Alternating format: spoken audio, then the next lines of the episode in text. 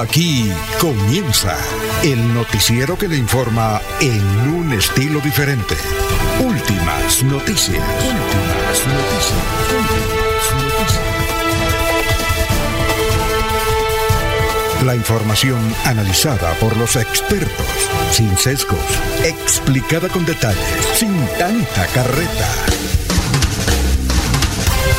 Últimas noticias por Radio Melodía, también por Facebook y YouTube Radio Melodía. Director Alfonso Pineda Chaparro.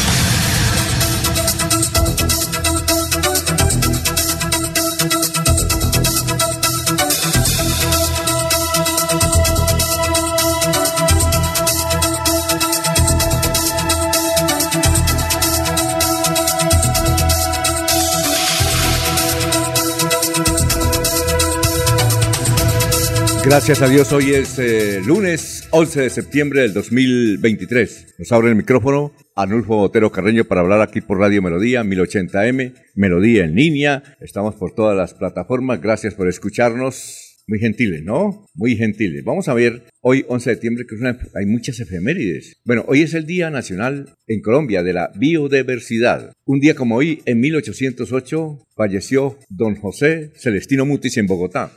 Se la pasaba mucho en Bucaramanga. Un día como hoy, en el 2016, Nairo Quintana ganó la Vuelta a España. Un día como hoy, en 1945, nació José Feliciano. Canta extraordinariamente bien. El 11 de septiembre del 2001, ese día el grupo terrorista islámico Al Qaeda robó cuatro aviones comerciales en la costa este y los chocaron en Estados Unidos contra las Torres Gemelas en Nueva York, el Pentágono en Washington y uno más que cayó en un campo abierto en Pensilvania quitándole la vida a más de 3.000 personas. Bueno, eh, pues tal día como hoy comenzaba uno de los periodos más difíciles y toda una pesadilla para todo el planeta. A pesar de que fue el 11 de marzo cuando la OMS, Organización Mundial de la Salud, declaró el nuevo brote de coronavirus como una pandemia, el primer caso de COVID-19 apareció el 11 de septiembre del 2019. Aunque en inicio no se dio mucha importancia, el COVID se ha mostrado como una de las pandemias mundiales más importantes de la historia. El 11 de septiembre de 1973 apareció muerto Salvador Allende y subió Augusto Pinochet de un golpe de Estado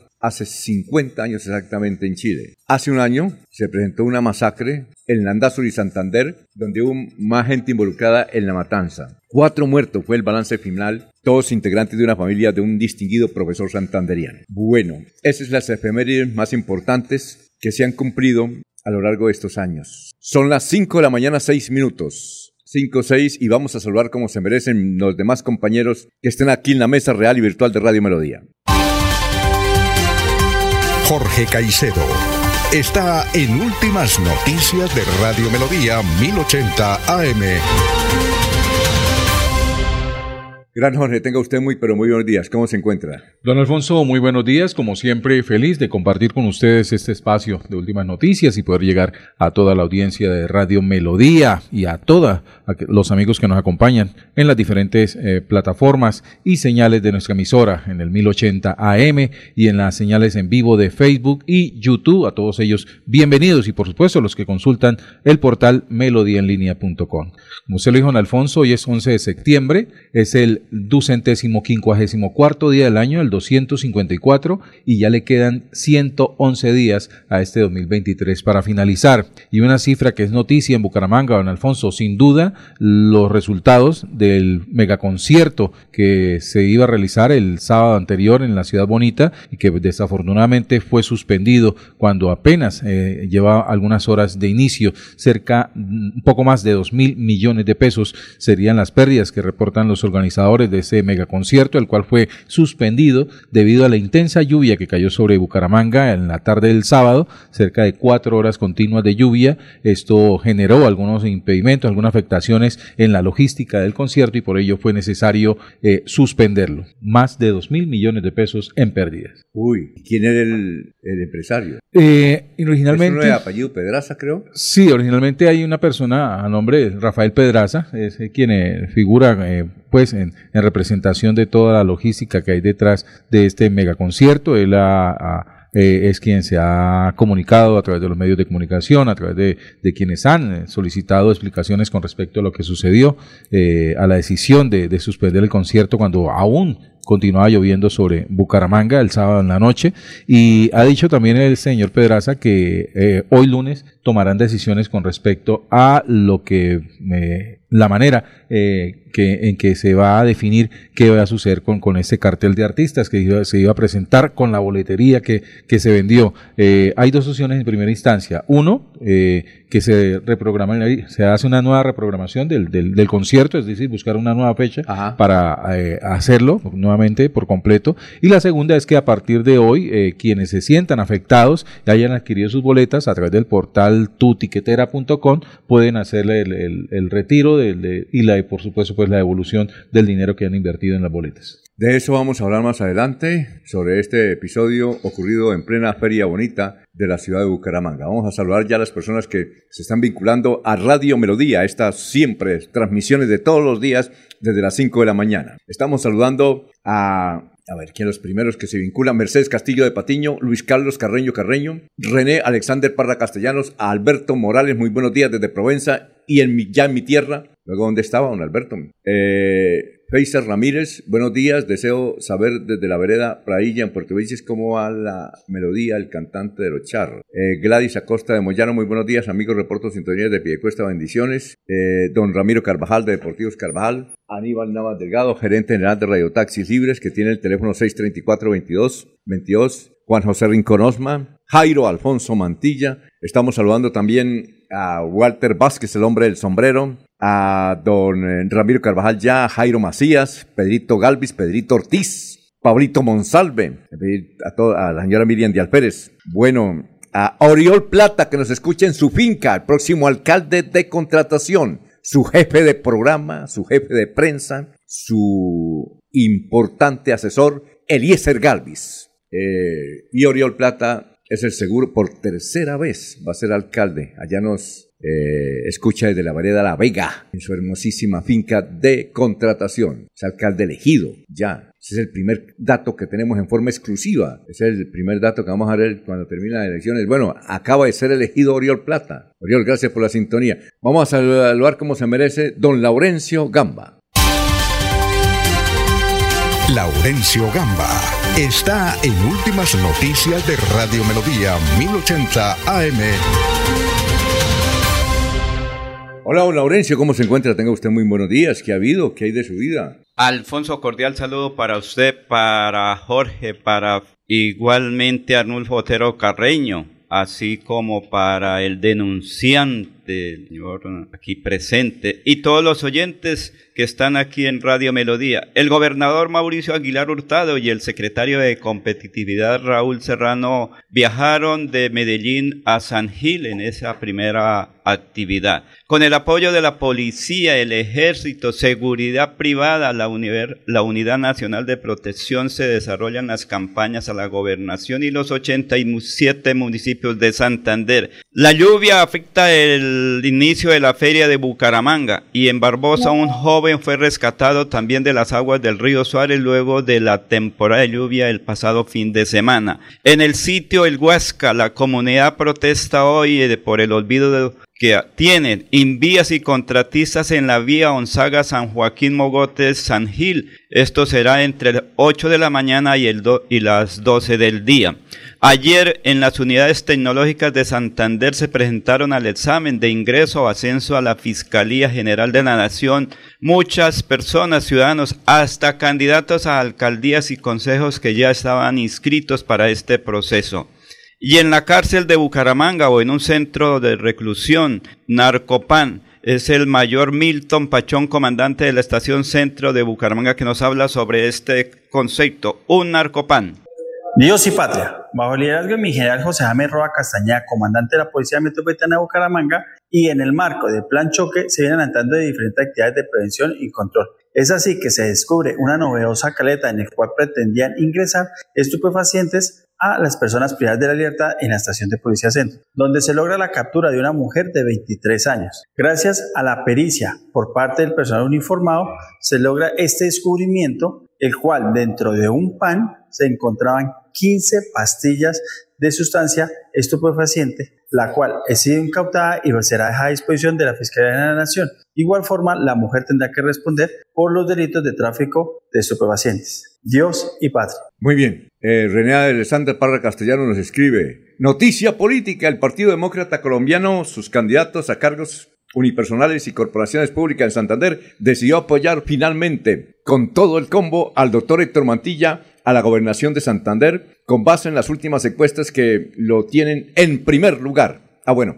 nos escribe también a Diana Parac, Ana Galeano. Y vamos a saludar a don Freddy Garzón, el denunciante. ¿Cómo está Freddy? Bienvenido, nos agrada tenerlo a esta hora de la mañana un lunes. Don Alfonso, muy buenos días en esta semana de hoy 11 de septiembre de 2023. Muy buenos días todos los amigos de la mesa de trabajo, de este equipo de Melodía en línea y por supuesto a su fiel audiencia que desde ya está en las diferentes plataformas, en el dial, en radio de toda la vida y en las en YouTube, en Facebook, bueno, en todas las plataformas. Don Alfonso, hoy 11 de septiembre ya estamos a 47 días. ¿Cómo se empieza a reducir el tiempo en ese cuenta regresiva? Me acuerdo que cuando empezamos por allá a hacer el conteo en el día 120, ya vamos en el 47, don Alfonso. Ya prácticamente nos va a quedar la recta final de los candidatos y el día de hoy pues tenemos algunas noticias políticas o mejor dicho notas políticas, eh, algunas encuestas que comúnmente llaman tracking que salieron ayer y otros temas que en el transcurso del día de esta mañana de últimas noticias vamos a comentar, vamos a opinar, para que la gente se entere de lo que está pasando en la actividad política, ¿no? Y por supuesto algún tipo también de denuncias políticas que gusta y que no gusta, ¿no, don Alfonso? Sí, claro. Genera a veces polémica, pero de eso se trata esto, ¿no? De eso se trata la opinión, el periodismo, de que los candidatos que quieren acceder a elección popular, pues tiene que ser una Biblia abierta, ¿no? Sí, señor. y donde podrán muchas noticias políticas, muchos invitados de primer orden aquí a la cabina y por teléfono. Pilas. Bueno. Lo, voy a sorprender, hermano. Vamos a ver si me sale. Vamos a ver si me sale. Ya está ahí el, a las 5 y 16 minutos el doctor Luis José Arevalo con el pensamiento, los pensamientos para empezar esta semana. Doctor Luis José, tenga usted muy buenos días. Muy buenos días, estimados oyentes y periodistas de noticiero Últimas Noticias de Radio Melodía. Feliz semana para todos. Las dos reflexiones de sabios para el día de hoy son las siguientes. La primera, la envidia es una pérdida de tiempo. Acepta lo que ya tienes, no lo que crees que necesitas. Y la segunda, si todos tiráramos nuestros problemas en una pila y viéramos los de los demás, nos aferraríamos a los nuestros. Porque la vida es hoy, mañana sigue. Alfonso Pineda Chaparro está presentando Últimas Noticias.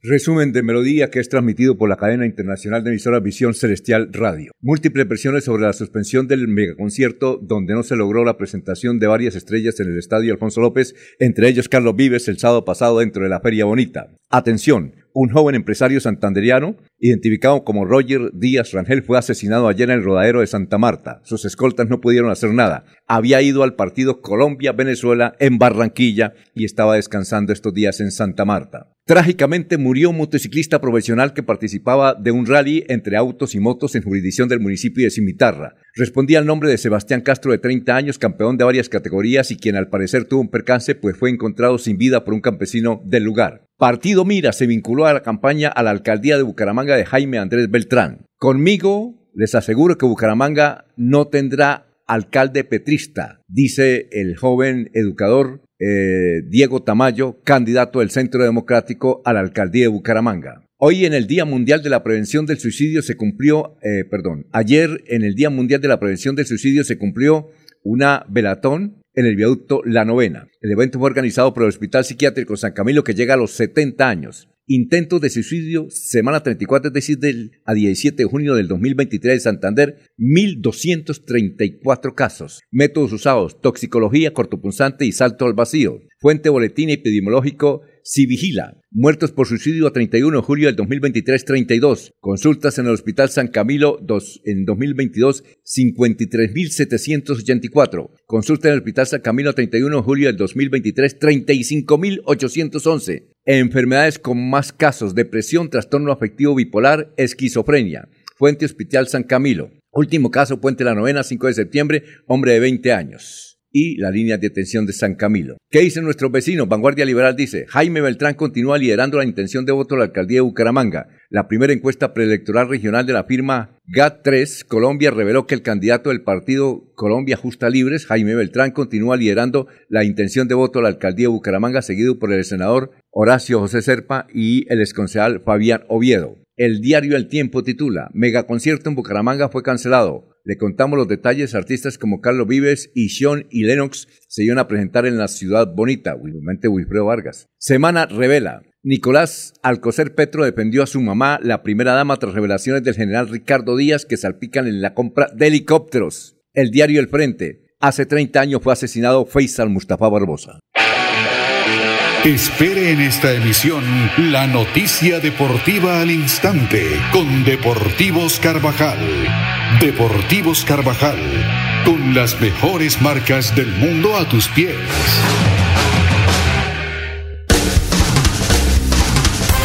Se va la noche y llega últimas noticias. Todos los días, desde las 5 de la mañana, empezar el día bien informado y con entusiasmo.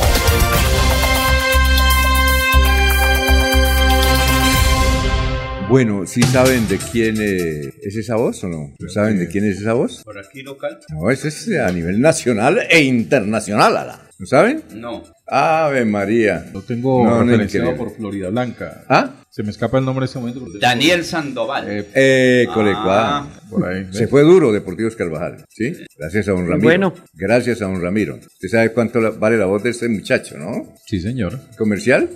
miren, miren a ver, miren nomás. Bueno, Adriana Farag dice buenos días a los periodistas de Últimas Noticias. Para Jorge, yo que estuve en el, en el megaconcierto le cuento que la lluvia no fue el motivo de la cancelación. Para hacer un evento de esta magnitud, por el valor de los artistas, siempre se prevé cubrir los equipos de sonido en caso de lluvia. Pero pasando la lluvia se veía que las boletas no se vendieron en su totalidad. Al- Freddy estuvo en el concierto, ¿cierto? Don Alfonso, no, no estuve en el concierto, Ah, ¿no? pero sí, o sea, pero estuve en otro evento ese mismo día donde llegaron varios funcionarios de la alcaldía después de salir de allá. ¿En dónde? Pero déjeme primero A ver. eh, comentar lo que dice nuestra oyente Adriana Farab, que tiene mucha razón, don Alfonso. Ese, primero que todo, ese megaconcierto terminó como el gobierno de Juan Carlos Cárdenas. Re mal, sí, eso hay que decirlo. Pues, don Alfonso, lo dice Adriana Farag y mucha gente de la que estuvo en el concierto. Es un concierto al aire libre. Los empresarios que hicieron ese concierto deben prever las lluvias o si no, no se haría conciertos al aire libre. Y creo que no puede ser la primera vez que estos empresarios hayan hecho un concierto donde haya llovido. Y la lluvia que hizo, ¿qué días? Fue de no fue un- 15 minutos. No fue un, dilu- un diluvio universal. Fue 15 minutos. O una tormenta. Yo ni siquiera me di cuenta, hermano. Por eso, no es una, una lluvia en el cual diga, uy, sí, porque no, no lo fue. Yo sí estuve en un evento, y allá también llovió, que fue en Senfer, que estaba, también se presentan todos los días unos Al aire artistas al aire libre, y también llovió y la gente salió, se corrió un poquitico y luego volvió a salir. Pero el hecho que quiero eh, presentarles a los amigos es que después de que se cierra ese megaconcierto a las 10 de la noche, eh, se empezó a adecuar Senfer porque se empezó a decir que el señor alcalde bajaba a Senfer porque el concierto ya no estaba. Pues don Alfonso, allá yo sí vi pasar a Saharay Rojas, toda muy alegre, muy linda, eh, de- Sí. vestida de feria. La. Eh, No, a la distancia los vi. Pasó José Miguel, que es José Miguel, que se llama uno de los cercanos y José de los Miguel, sí, alfiles Miguel, sí. de- y también Daniel Felipe, que es el jefe de prensa. Sí, claro. ellos esperando al alcalde. Yo me quedé hasta la una y media porque en Senfer se acababa a las dos de la mañana. Yo no sé si allá siguió el concierto y yo le coloqué un trino en la noche. Señor alcalde, recuerde que el Senfer es hasta las 2 de la mañana. ¿No Ahí la cinco? programación no, hasta las 7 de la mañana era el megaconcierto. Como la rumba se les acabó arriba, se vinieron para abajo. Pero no, pero ahora como estamos en ferias hasta las 5. Pero a la programación en Senfer es hasta las 2. No, es que eso es, San Gi- eso es Girón. Senfer, Girón, Y. Girón también a las 2 de la mañana. Ah, cierto que sí. Eso es Girón. Hasta las 2 de la mañana estaba la programación. Entonces, quién sabe si la rumba la continuaron allá. A mí se me quedó la duda. Pero ese hecho anecdótico pasó allá. Todos los que, digámoslo así, no pudieron terminar su parranda. Pero creo que fue mejor, don Alfonso. Porque qué tal hubiese pasado como hace un año que salieron borrachos a las 7 de la mañana y los estragos que hicieron los funcionarios de la alcaldía. Don Alfonso, eh, retomando un poco la, ¿Qué las versión palabras tiene? del denunciante, eh, y lo que dice Adrián, la oyente de Adriana Farad, eh, sí, la, la excusa en primera instancia pues puede sonar un tanto como, como simple frente a la logística que demanda un evento de estos. Además porque los antecedentes, casualmente con la presentación de Carlos Vives en su última visita a Bucaramanga, también en su última presentación en el Estadio Alfonso López, ese día también llovió y no hubo ningún inconveniente en que se realizara el, el concierto. ¿sí? Entonces, eh, pues eh, eso de que eh, la lluvia de- del- del sábado haya generado algún tipo de afectación, pues, pues no, lo- el público pues no, no lo recibió o, o deja más preguntas eh, que respuestas. Hay que reconocer el comportamiento del público presente en el estadio. O sea, obviamente hubo abucheos en el momento en que se pues, dio que la había noticia. mucha- muy poquita, muy poquita gente. Pues, Alfonso, dicen que- que vi Sí. de alguna manera una buena presentación. No, no, no, yo, yo tenía otro compromiso el sábado en la noche, era eh, ineludible. y, sin embargo, pues eh, los videos que me llegaron con respecto a la suspensión del concierto, pues denotaban que había una muy buena asistencia. Muchas de las personas que estuvieron presentes dijeron que era había un exceso de boletas de cortesía Muchas. por todos lados. De puros políticos. que había mucha, Sí, mucha señor. boleta de cortesía distribuida y Sobre alguien- todo de Fabián Oviedo, me dijeron. entonces Pero Hubiéramos Alfonso, mire, llamado. lo que dicen es que toca, ahí sí, porque usted sabe que cuando hay el ingreso se Sí. conoce el número de personas, que menos de 6 mil personas asistieron, cuando esperaban que fueran 15 mil. Es que le cuento, una persona que estuvo por ahí en una actividad académica el sábado desde las seis de la, desde las 7 de la mañana hasta las 7 de la noche, por ahí almorzaron cerca donde estaban los artistas y que estaban con cierta preocupación. ¿no? Sí, con cierta preocupación que, que porque fueron les regaladas- faltaba algo de centavitos y hasta que no les pagaran completamente el 100%, porque recuerde que los artistas que no se más- presentan hasta que tengan el, El que 100%. el político que más repartió fue Fabián Oviedo, a, a no ser, ¿qué sería? ¿Eso de, quién era el concierto? ¿De la alcaldía o de, o de algún empresario? Eso es particular. Esto siempre presenta como un concierto, un evento particular, eh, sí, eh, aparte de lo que suele decirse en, en, en- en co- en corrillos, en metideros, eh, que puede haber un patrocinio po- oficial detrás de este evento, pues no, no, es algo que no, no, no se asegura, no, no se asevera, pero de todas maneras, eh, eh, sí se, se presenta siempre como, como un evento privado, o sea, Ajá. y donde hay un grupo de empresarios que, que responden por ello, en este caso el señor Ahora. Rafael Pedraza, quien es el que ha Sí. puesto la cara con respecto a lo sucedido y que han anunciado para hoy eh, algunas soluciones frente a, a cómo disminuir las afectaciones que, que se dieron el sábado. Ahora, hay un DJ que, Sí. que dijo que... Mario Andretti. Mario, Mario Andretti, muy Andretti. popular. Aquí lo tengo, sí. que él escribió que eso era porque no consiguieron la plata, porque Carlos Vives no se sume, no se suba, pues el, No empresario, subió el gerente de la, Sí. de, la, de la compañía de él, no se sube la tarima si no está el billetico. No, pues cualquier me artista. contó Nacho. una... me- Bueno, pero lo me cierto es que los artistas estuvieron presentes en Bucaramanga. Y se presentó uno, ¿no? Llegaron todos. Algunos. eh, Sí, el cartel que Todos, había anunciado todos. estaban presentes. Eh, con respecto a la asistencia sobre las 10 de la noche, eh, en este tipo de eventos, Sí. eh, obvi- obviamente la fiesta era hasta el amanecer, pues las personas comienzan a llegar un tanto tarde, no Sí, punto claro, a claro. las 8 o 9 de la, man- de la noche cuando inicia, sino que comienza a dejar para, Y para cuando venga el plato fuerte. ¿no? Y Claro, es la Exacto. principal. Entonces, tal vez por eso ese número de asistentes que para nada es despreciable, seis mil personas en el estadio ¿Pero un será? sábado en la noche, pues, pues que estuvieron. Bueno, me dice un periodista eh, ayer de Bogotá, de, de- de Farándula, que Carlos Vives no se subió a una tarima en Colombia por menos de 1.200 millones de pesos. Y 200 millones, dijo, los 200 millones para los impuestos. Sí, Entonces impuestos, cuenta sí. con mil millones. O sea que a él le habían pagado 600 millones, solo a él, Sí. y le faltaban a nosotros 600 millones. Eso es muy berraco conseguir esa plata Con- en un momento. Con respecto al trino de Mario Andretti, donde anunciaba que las posibles causas de la suspensión del concierto, más adelante él también Sí. se, eh, Se Otro- desmintió. otro. ¿no? Sí. le- le Corrigió. que- sí, Yo le, y corrigió. yo le escribí, queda totalmente excusado. mijo. Mire, don Alfonso, Mario Andretti, Sí. sí. sí, lo que usted dice, pues para que también Sí. no quede, que es que está diciendo que Mario Andretti dijo que no, que, y- pero no. Mario Andretti dijo que, que eso, que según lo que él había escuchado, era que no le habían pagado a los artistas, que la lluvia fue una excusa, pero luego posteriormente pone otro trino y dice así, me permito informar a la opinión pública que me retracto de la información escrita hoy en un tuit a las 4 de la mañana sobre las razones de la cancelación del megaconcierto. Lamentablemente las fuentes que estaban en camerinos y me dieron esa información estaban equivocados, pero mire que la información salió de camerinos, ¿no? El concierto sí se canceló por problemas técnicos que se dieron ocasionados por la lluvia. Disculpas a quienes se hayan sentido afectados por esta mala información. Gracias. Pues don Alfonso, de todos modos, el concierto central de la Feria Bonita, la feria con la que tenía que rematar Juan Carlos Cárdenas, fue un total fracaso. Así vengan a decir que no, que es la empresa privada, que nada tiene que ver la alcaldía. Pues sí y no, porque estaba dentro de la programación oficial de la alcaldía. Ajá. Entonces, como digo, este megaconcierto terminó como la alcaldía de Juan Carlos Cárdenas. Re mal.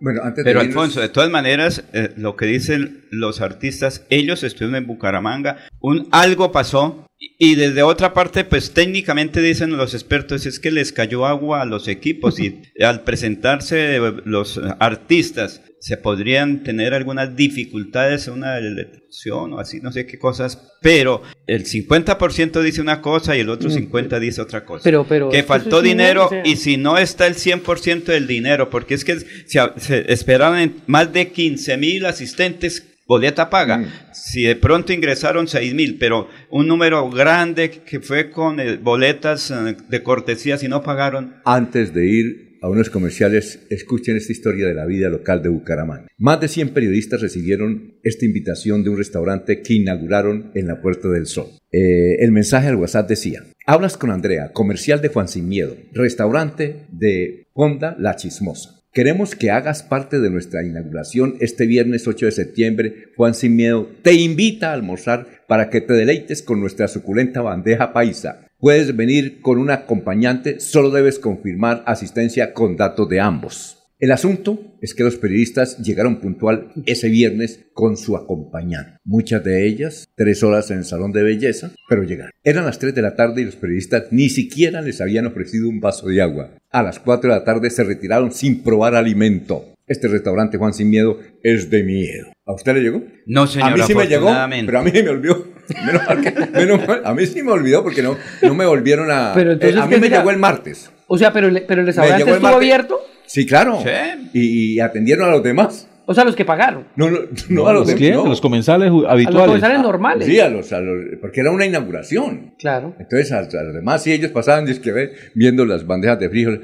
ya viene, ya viene. a la una de la tarde y eran las tres y una señora casi se desmaya y ni un vasito de agua y a las cuatro de la tarde se levantaron. Adiós, ¿qué tal es el restaurante? Juan, sin miedo. Pero a mí sí me llegó, menos mal que yo no caí, a mí sí me llegó el martes y a mí se me dio comentarle a ustedes eh, la, invitación, La invitación. pe- pero, pero no me confirmó. A donde el viernes me llamen por la mañana, eh, señor, vea, le confirmamos. Ah, bueno, ah, cierto, que- pero yo no, ahí tengo el, el mensaje. Pero entonces no sería directamente recordarle. restaurante. Yo creo Ah. que fue la competencia del restaurante que quería No, hacerle no, una pero es que allá ya los No. llegaron los, eh, yo no sé qué, estoy preguntando, fue que fueron de todas las empresas de radio importantes, de televisión, de ¿Quién? prensa. Sí. Preguntarle al restaurante. No, no, no, No, y, ¿qué pasó? y que llegaron allá las señoras, porque era un acompañante, era Sí. una acompañante, señoras que duraron tres o cuatro horas en el salón de belleza, Así calándose. eh, los Sí. otros eh, estrenando, no, Otros que era para cuestión, cumpleaños. y- Afortunadamente y- no me llegó. ¿Qué tal que doña Julia aquí espere y espere?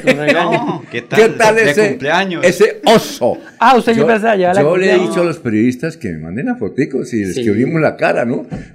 pero este no haber yo ido para, para sonreír el asunto. Yo no me hubiera puesto bravo, pero... A veces lo regalado sale caro, ¿no? No, Ah, pero eh, ah, recuerden, ¿qué tal este restaurante? Juan Sin Miedo. Pero habrá que preguntarle al restaurante, don Alfonso, si esa invitación salió directamente Salió de la oficina yo ya de medios Sí, porque o allá no. fueron- Y yo ¿Qué le pregunté a la señorita, inclusive cuando me mandó, le dije, ese restaurante dónde queda? Dijo, la Puerta del Sol. De- Entonces me imaginé que es donde, mm, allá lanzaban antes la feria, ¿no? La feria de Ay, Bucaramanga. carajo, por eso ¿ahí tiene otro ahora nombre ahora. Sí, que llama Pero es que, don Alfonso, a cualquiera le puede llegar una invitación diciendo, no, es que los invitamos a un desayuno en Los Pingos por Radio Melodía, de un teléfono que no Ah, conoce. no, no, pero es que allá no, llegaron. sí, no, llegamos es que allá los Es que cuatro. el, el restaurante sí Imagínese. todo. Pero, ¿y, quién, quién, ¿Y quién fue el remitente de las, de, de las invitaciones? Se llama, eh, ¿cómo es que llama ese? Ah, Juan Simeo, te invito, ta, ta, ta, no sé, Andrea. Te habla Andrea, muestre a ver. Y es de confianza, es del Andrea. medio, porque es que... No, es que yo no la con... No, pues es que aquí a uno le llegan... Le llega la- No, y, eh, incluso muchos políticos han caído en el error de colocar como, como coordinadores de comunicaciones a personas sin experiencia en medios de comunicación. Ah, no, eso sí. Eso, sí, ¿cuál? Claro, perfecto. Son las 5.35. Claro. En Melodía Perfecto. Son las valoramos su 5:35. participación. Claro. 550-5022 es el WhatsApp de Melodía para que entremos en contacto. Envíenos videos o fotografías de las noticias de su comunidad y las publicaremos en nuestros medios digitales. 316-550-5022, el WhatsApp de Melodía para destacar su voz. Melodía, la que manda en sintonía. Cada día trabajamos para estar cerca de ti. Te brindamos soluciones para un mejor vivir. En Cajasal somos familia, desarrollo y bienestar. Cada día más cerca para llegar más lejos. Con Cajasal. Vigilado Supersubsidio. Como Ultrasan. Como Ultrasan Maderas te ofrece excelentes maderas para remodelar tu cocina o renovar los closets, biblioteca, estudio y cualquier mobiliario para tu hogar. Visita nuestra sala de exhibición en la carrera 16, número 2324, Bucaramanga. Como Ultrasan Maderas, nuestra pasión es mejorar tu vida. Se va acercando la fecha. Ven con tu familia y vive la experiencia del campo en Bucaramanga. Llega a Senfer, la feria ganadera, del 8 al 17 de septiembre. Llega la más bacana con Pananca Viajero, Tour de Corrales, artesanías, conciertos y mucho más. Somos la Feria Segura. Patrocina y Pinto. El día comienza con Melodía. Últimas noticias, 1080 AM.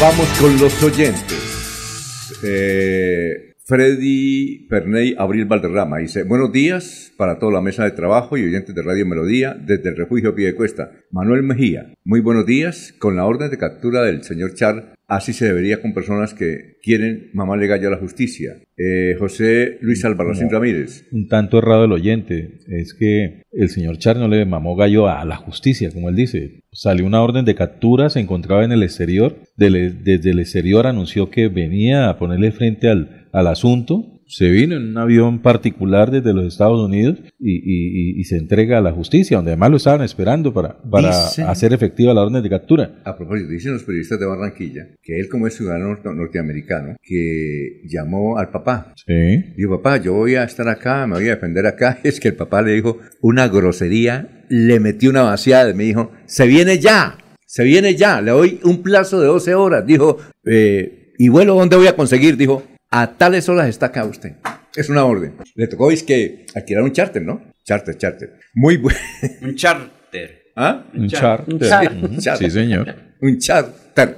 Bueno, eh, buenos días amigos de Melodía, muy sencillo, dice José Luis Albarracín, no tenían la plata para pagar los artistas, simplemente la gente debe reclamar la plata. Sí, la plata se la van a devolver, de- ahí hay que decirlo también, en el megaconcierto salieron las personas que coordinaban el evento y les dijeron a todos que reclamaran sus eh, pagos. O sea, Clay- la, la regaladas no, ¿no? Sí. Cleila Torres, saludos del barrio San Miguel, tremendo trancón desde las 6 de la tarde en el cero por, occide- el cero por occidente, llegamos a las 12 de la noche a Bucaramanga. Entonces hay trancón, ¿no? Eh, Carlos Arturo Santoyo de Serra, excelente restaurante, la inauguración fue el día viernes, había varios colegas de ustedes en el almuerzo. Entonces sí fue cierto. ¿Quiénes serían? Yo les he preguntado y no me han dado razón. No, Llevar los los 40 mil pesos para ¿Los el platico plantados? menor. No, pero es, es- oiga, muy berraco que uno lleve a la señora y que además No, si pues se fue al salón de belleza el y fue, almuerzo, y si fue al salón de belleza tres horas. que sabe- sábado? eso fue el viernes. El viernes en la tarde. Y que llegue a uno y uno, pues, hasta, bueno, vamos a hallar un buen celular para la fotico y para, para la egoteca, para el Facebook, para el Instagram y resulta que... ¿Qué tal uno por ahí de conquista? Veamos que emitieron este especial. No, se imagina. Bueno, amor. Amor, hoy viernes no, no, no se No dio la cena, pero no mañana en el concierto me voy a lucir. Sí. ¿Ah? Ay, madre. Yo sí les cuento la vez que sucedió con Nando De- Vázquez. Yo la conté la historia aquí, la anécdota. Nando Vázquez hace 30 años. Nando Vázquez, el de restaurante. Sí, claro. Nando. Pues, él tra- eh, iba a Radio Reloj cada rato porque a él le gustan las canciones, Julio César Galvez lo llevaba, entonces después fue un restaurante muy bueno, ya, y toda esa cuestión, a mi esposa le gusta el pescado. Entonces cada rato me decía, oye, Pocho, ¿cuándo vas al restaurante? Y no, pero es que a mí me toca cargar con, la con mi esposa, mis dos hijas y mi suegra. Y Matías. No, ese no estaba. No, no estaba todavía. Digo, no, Pocho. Uy, tranquilo, Pocho, y así. Eh, entonces un día me lo encontré, iba con mi esposa. Entonces, Pocho, ¿qué pasó? ¿Que no has ido, tal? Entonces mi esposa me dijo, ah, no, es que él me ha invitado a un restaurante. Vamos, mire, y podemos llevarlas eh, a mi mamá. Y claro, fuimos allá, me acuerdo, Provenza. Nos sentamos y dele y todo lo que quieran. Coman.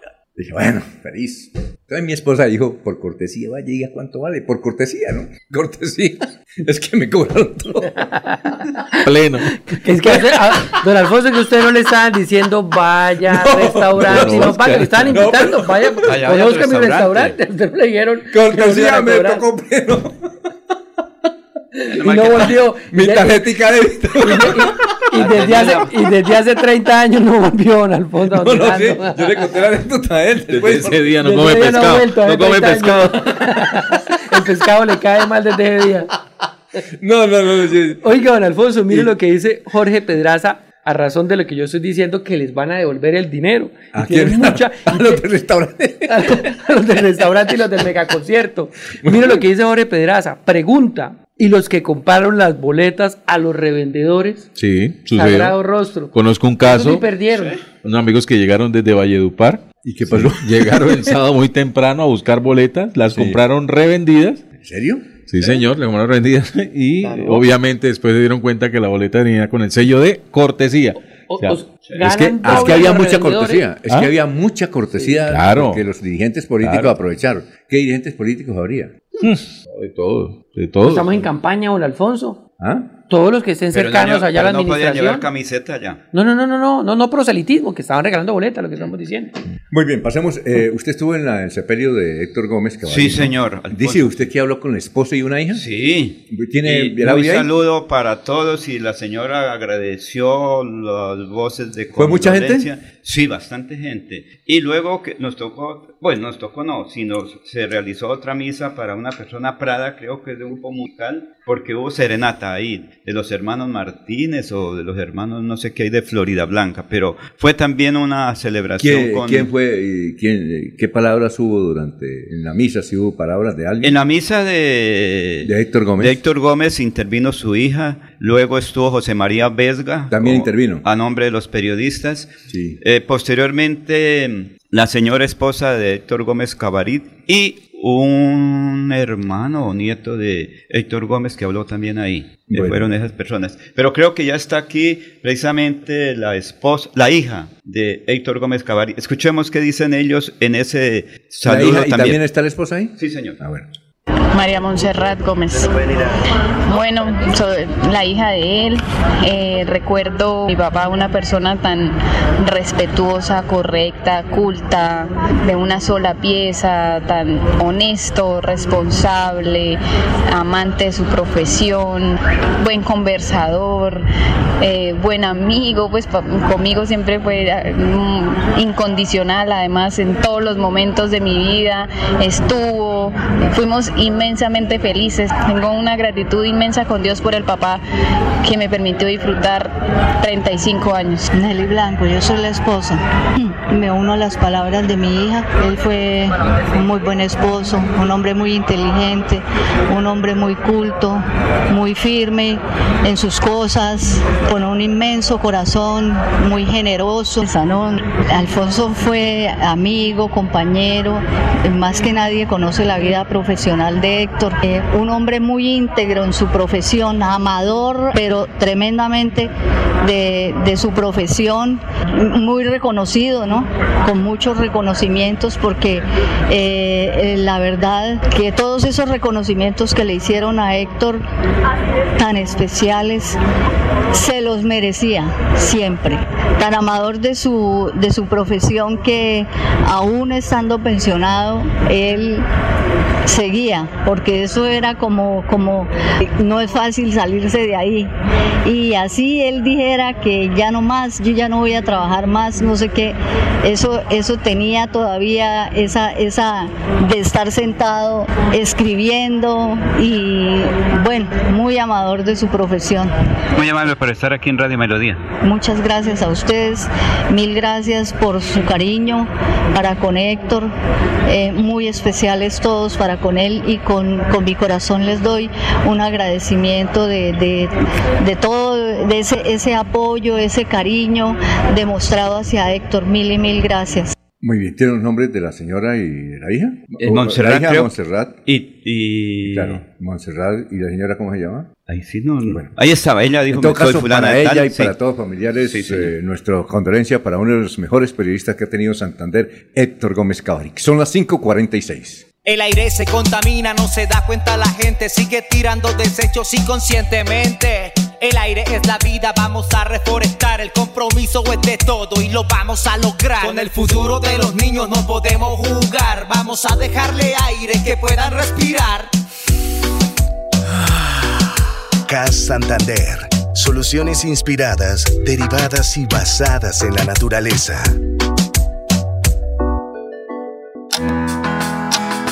Queremos venderte nada, solo queremos darte 20 segundos para que puedas dar gracias por cada experiencia de amor que te ha llevado a donde estás hoy. Recuerda que el tiempo que compartimos es valioso y el amor es eterno. Por eso en Los Olivos hacemos un homenaje al amor. Los Olivos, un homenaje al amor. No somos bravos, somos fronteros, rebeldes como los comuneros. Somos industria, somos cultura,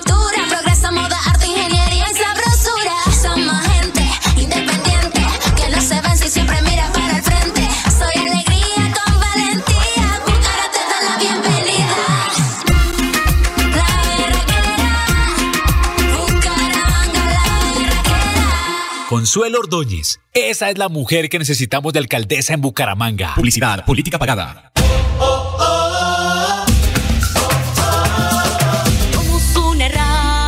Llega la Feria Bonita. No te pierdas esta cita donde la cultura y la diversión se unen como nunca. Vívela del 7 al 24 de septiembre. Serán 17 días con la mejor programación, artistas, sabores irresistibles y una energía contagiante de bumangueses y visitantes. Alcaldía de Bucaramanga. Gobernar es hacer. Somos una raza que mira.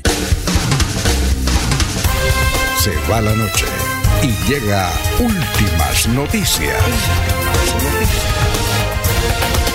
Todos los días, desde las 5 de la mañana, empezar el día bien informado y con entusiasmo.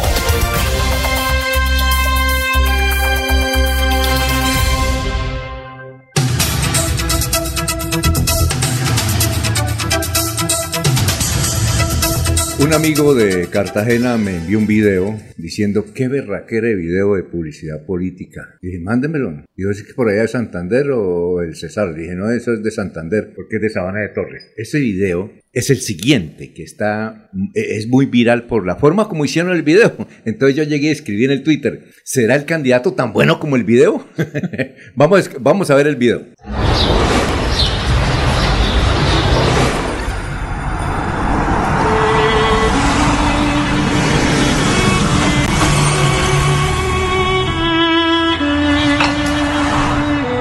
Hey muchachos, ánimo.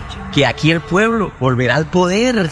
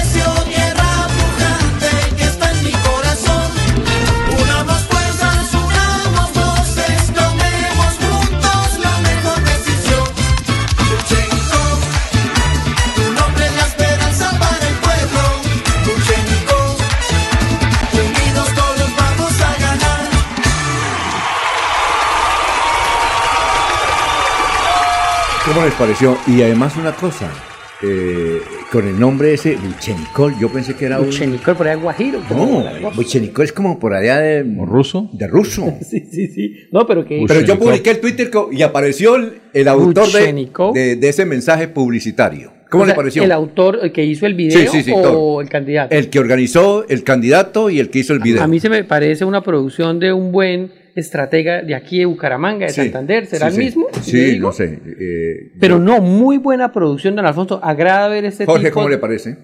políticas. Bueno, Buen perfecto. Resulta que es- eh, me llamó y me dijo Abraham El Hatch. ¿Lo hizo Pues- Abraham? Sí, él está ahí y él Sí, está con... el- buenísimo. Abraham, ¿cómo está? Muy buenos días. Buenos días, Alfonso, a ustedes, a su amable audiencia y a toda la mesa de trabajo. Entonces yo preguntaba en el... Muy buena producción. Yo, pregunté, eh, yo preguntaba en el Twitter que si el candidato era tan bueno y además con ese nombre, Buchenicol. ¿Usted tiene por ahí al alcalde? ¿Al candidato a la alcaldía? Acá se lo tengo con el favor de Dios, el próximo alcalde de Sabana de Torres. Bueno, vamos a ver. Eh, doctor Buchenicols, ¿usted habla español? Eh, muy buenos días. Primero que todo, un saludo especial a toda su audiencia. Eh, un saludo especial a Radio Melodía. Gracias por la llamada, por estar pendiente, por apoyarnos también de paso con la publicidad. Y decirles, eh, Darío Buchenicó no es doctor, Darío Buchenicó es un amigo, es un servidor acá de la comunidad. ¿Y por qué se llama Buchenicol? ¿Eso, eso de dónde es? Es un nombre. eh, mis nombres son Darío Buchenicot, Caballero Chiquillo.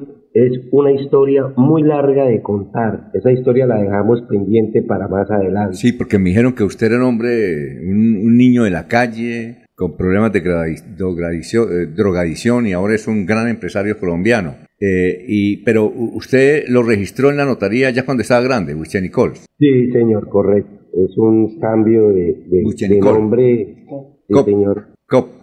Mi hijo mayor, mi hijo mayor con W, mi hijo mayor se llama Anderson Stevens Buchericot. Ah, bueno. eh, ¿Y por qué, qué significa Buchenicol? Es que es una historia, le cuento que todo el mundo me hace la misma pregunta y estoy mi sentir próximamente, si Dios lo permite, realizar y poder realizar un libro con la historia de mi vida. Sí, muy bien. ¿Usted cuántos años tiene? 46 años. 40. Oye, en, en Sabana y Torres, o sea, es muy casas raro, ¿no? Hace unos años se presentaron dos hermanos a la alcaldía, resultaron peleando. Eh, hace unos años un candidato perdió la alcaldía por un voto. ¿Recuerda usted, no? Claro que sí. Y ahora usted, ¿y usted a usted quién lo respalda? ¿Qué partidos?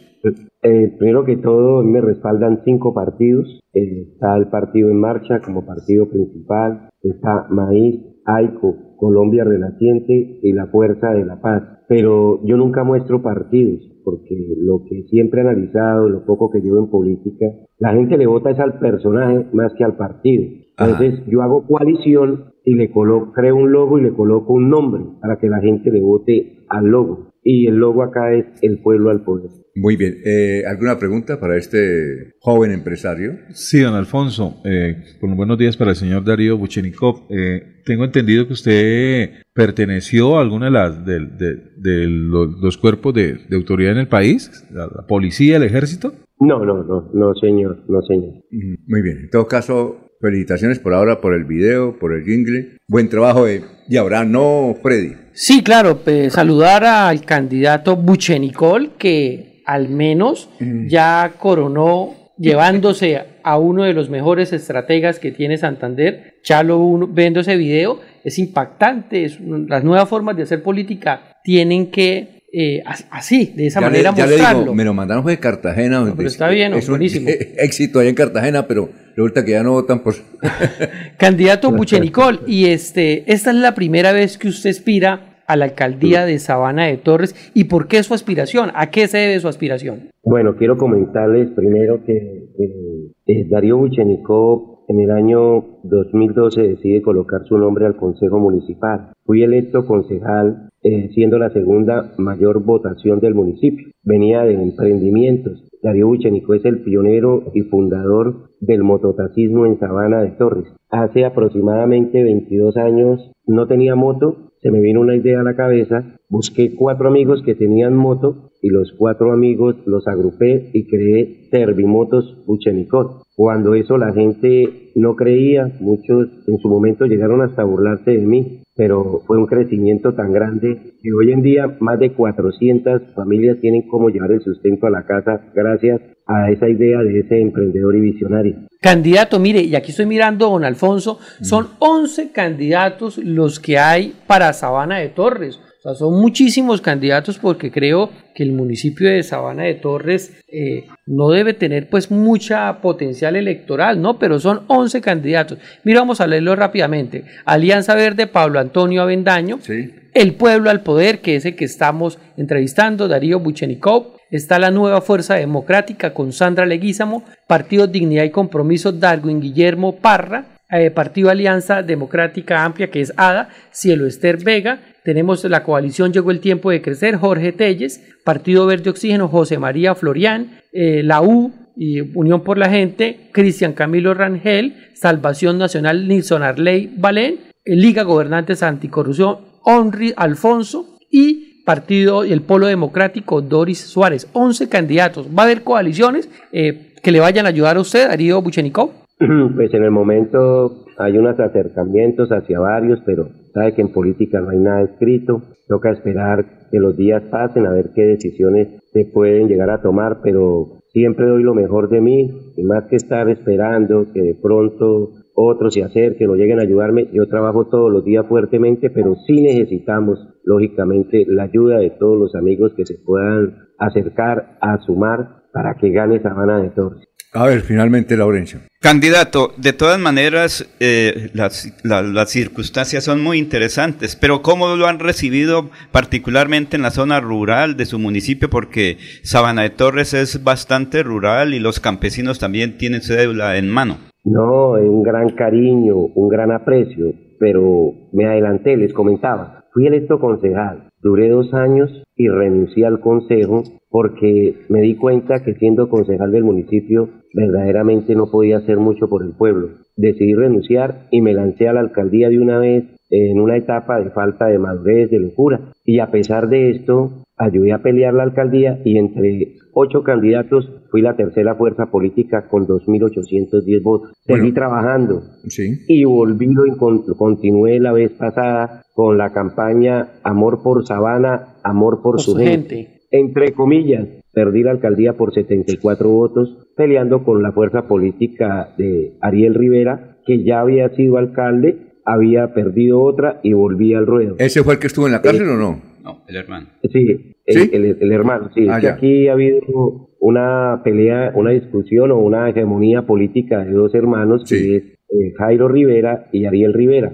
Ambos han sido alcaldes ya, ambos se han enfrentado y ahora Ariel repitió. La vez pasada se dio la particularidad que todos ellos estaban unidos, exalcaldes todos juntos allá, y yo me les metí a pelearle la alcaldía. Se perdió, entre comillas, vuelvo y repito, por 74 votos. Muy bien. No paré, seguí trabajando. El 27 de octubre, cuando pierdo la alcaldía, el 28 de octubre ya me encontraba en los tinteaderos. En diciembre ya me encontraba realizando labor social que siempre hago, yendo a las partes más apartadas de nuestro municipio, llevándole los regalos a los niños en Navidad. Ese año, en ese diciembre, terminé en la vereda del Cerrito, que es un centro poblado muy le- alejado acá del municipio, y llegué allá y he venido trabajando y seguí trabajando y hoy estoy aquí trabajando con las botas más puestas que nunca, con la frente en alto, porque Darío Buchenico es un hombre que ha venido de abajo, pero ha sido un hombre de palabra, serio, empresario, visionario,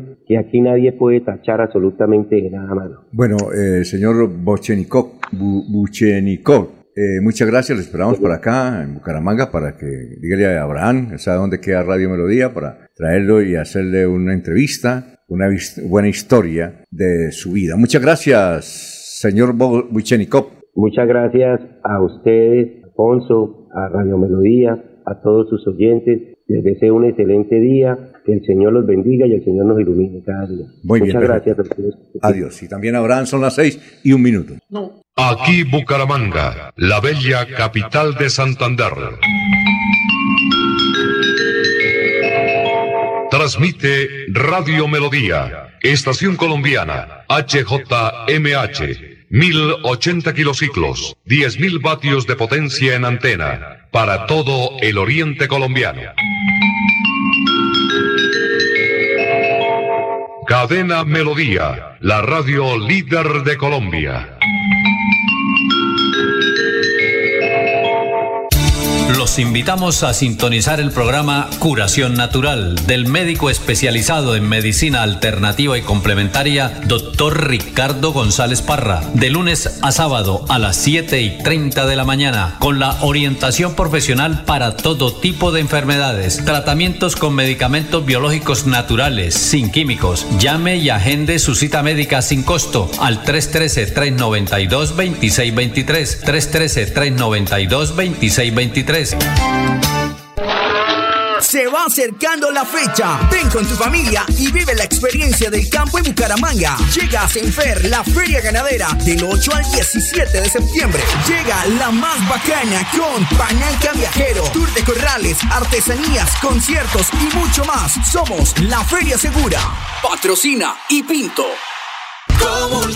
En materiales para la construcción Comultrasan, remodela tus espacios y comienza a disfrutar de los mejores ambientes. Comprando pinturas, grifería, pisos y paredes, porcelana sanitaria, tuberías y muchos productos más. Te esperamos en nuestra tienda de Bucaramanga, calle 73, número 41W56, bodega 26. Materiales Comultrasan, vigilado super solidaria.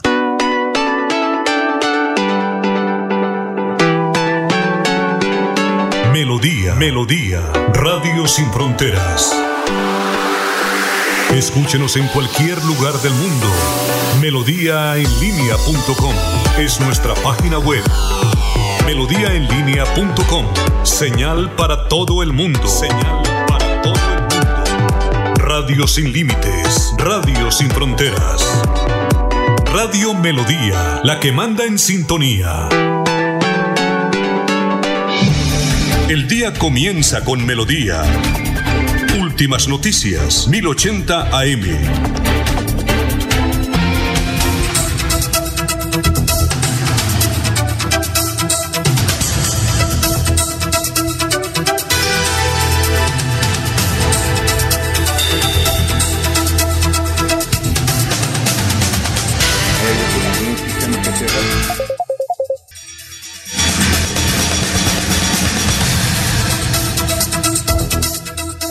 Muy bien, tenemos eh, a esta hora las seis y cuatro minutos el placer de saludar al director nacional de la Liga, el doctor Camilo Larios. Doctor Camilo, gracias por escucharnos. Eh, tenga usted muy buenos días. Buenos días, Alfonso, a usted y a todo el equipo de trabajo de Radio Melodía. ¿Cómo están? No, muy bien, hombre. Y queremos preguntarle que, a ver, por Rodolfo Hernández, la- hay mucha expectativa en Colombia por saber si Rodolfo Hernández va, porque, doctor Camilo, usted es un joven profesional que usa el sentido común. Y el sentido común indican, por las informaciones que uno tiene, que él tiene dos problemas gravísimos, que es la salud y los asuntos disciplinarios y penales. Entonces uno a veces, eh, un hombre con esas condiciones eh, sigue de candidato cuando los médicos, yo sé que le ordenan que esté quieto, que además que no se preocupe, usted sabe que en esto de elecciones a uno se, uno se preocupa o le sacan el bloque, como a veces se lo sacan al doctor Rodolfo. ¿Usted nos quiere aclarar la situación del candidato de la Liga a la gobernación? Claro que sí, Alfonso.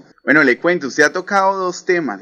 Lo primero que tengo que decirle es, Rodolfo Hernández es un hombre de 79 años. Tiene su vida económica arreglada. Ha vivido gran parte de la vida ha vivido muy bien. Y la política a él le llama la atención y le gusta porque cree que es la posibilidad de trascender y de servir. En Bucaramanga salió con la mejor aceptación, la aprobación de la ciudadanía, tuvo muy buen resultado a la presidencia de Colombia y ahora en estos en esta etapa más madura de su, de su vida, en los años que Dios le regale, le va a dedicar todos los esfuerzos para sacar a los ladrones de Santander y para dejar un legado y una vara muy alta en el departamento. Ahora, con respecto a los dos temas que tocaba, que eran el tema jurídico y el tema de la salud, quiero empezar por el tema de salud. El ingeniero Rodolfo Hernández desde hace varios meses le informó a la ciudadanía y a los colombianos que había sido detectado un cáncer en el colon y por supuesto inició todo el tratamiento. Quienes lo acompañamos sabemos que tenía en la mañana la quimioterapia y en la tarde estaba trabajando en el partido y en la empresa. Los médicos le recomendaron,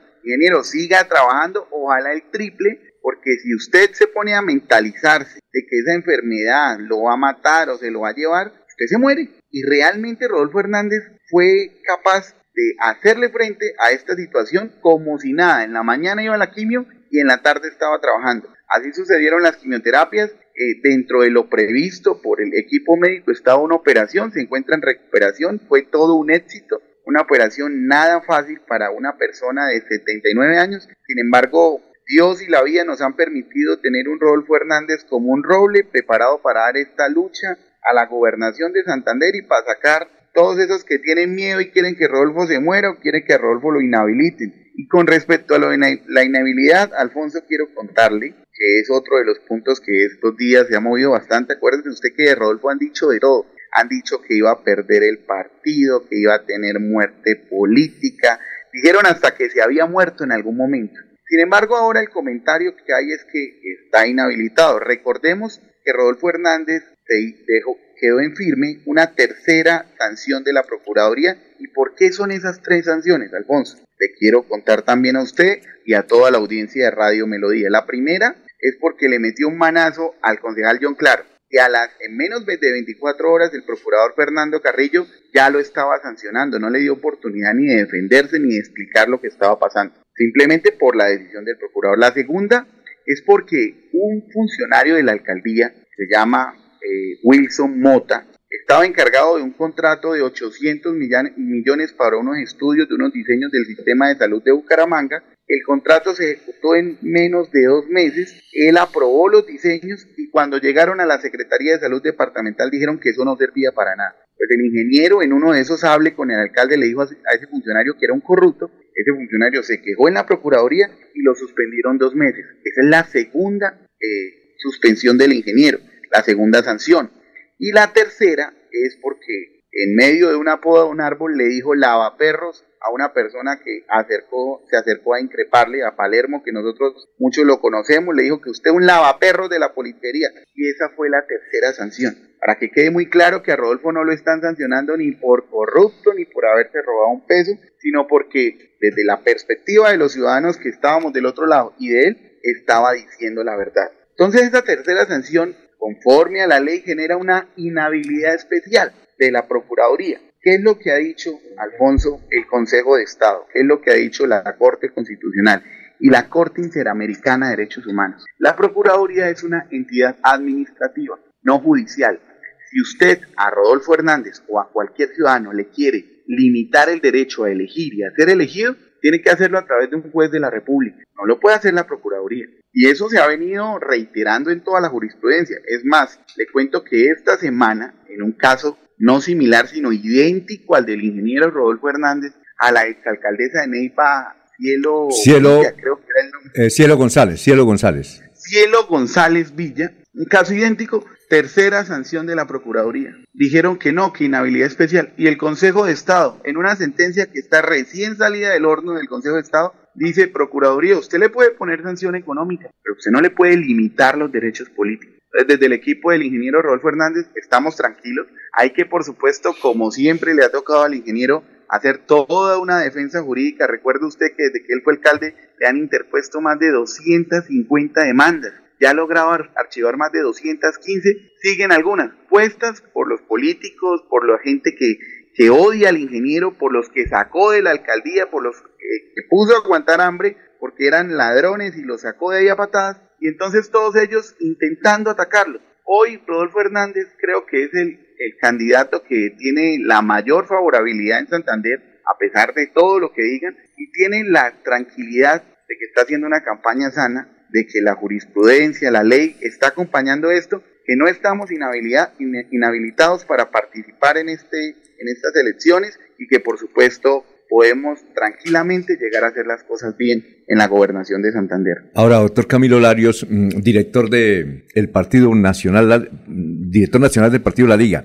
Rodolfo Hernández va a salir a los municipios, va a ir, va a estar presente o, o va a estar o únicamente va a hacer su campaña por el live. Pues realmente el ingeniero sí ha venido recorriendo, lo que sucede es que eh, esta campaña es totalmente distinta al resto de campañas. Rodolfo Hernández usted no lo verá con grandes manifestaciones, ni con caravanas, cachuchas, lechonas, empanadas, tarimas, sonido, gritazón, hurra, no. El ingeniero ya ha venido recorriendo Santander, revisando las problemáticas viales, las problemáticas en materia de agua potable, de saneamiento básico, que es lo que, en lo que hemos enfocado nuestro programa de gobierno de la gobernación de Santander y por supuesto visitando a algunos amigos, generando, él conoce gran parte del departamento de Santander, eh, seguirá visitando, pero no esperen que Rodolfo llene de pancartas o haga, o haga grandes manifestaciones en los municipios. Él, eh, realmente el estilo de hacer política es totalmente diferente y por supuesto que va a seguir dándole la vuelta a Santander,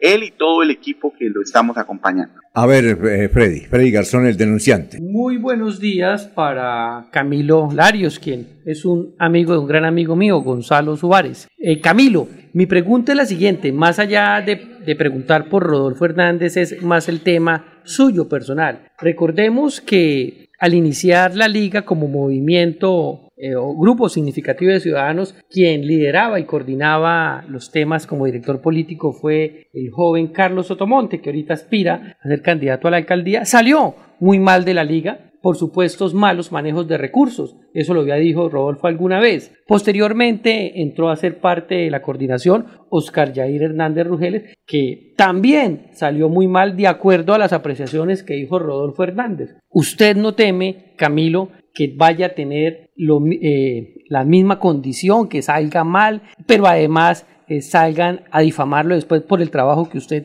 vaya a hacer ahora como la liga, como partido político? Oiga, Freddy, eh, no, no, no, yo creo que cuando uno trabaja y hace las cosas bien, tiene que estar tranquilo del trabajo que uno hace. He venido hace más de año y medio acompañando al ingeniero Rodolfo Hernández, por supuesto, desde una labor más jurídica. he asumido la dirección nacional del partido y parte de la coordinación política de la campaña. Eh, nunca he tenido ninguna discusión con el ingeniero, creo que uno tiene que ser agradecido con la gente que le da la, le da la oportunidad de trabajar y de hacer las cosas bien, pero veo que es un, un, hombre con muchísimas capacidades, con muchísimas cualidades, quiere hacer las cosas bien, tiene su vida arreglada, eh, tiene claro lo que hay que hacer en el departamento y creo en este proyecto. No le tengo miedo que si estoy mañana no estoy, porque cuando uno es bueno, uno termina abriendo las puertas. Sin embargo, sé que, que es un reto muy grande el que tenemos eh, con esta campaña, con el Partido Liga de Gobernantes Anticorrupción que difamaron, dijeron que lo iban a quitar, que lo iba a perder, que iba a salir corriendo.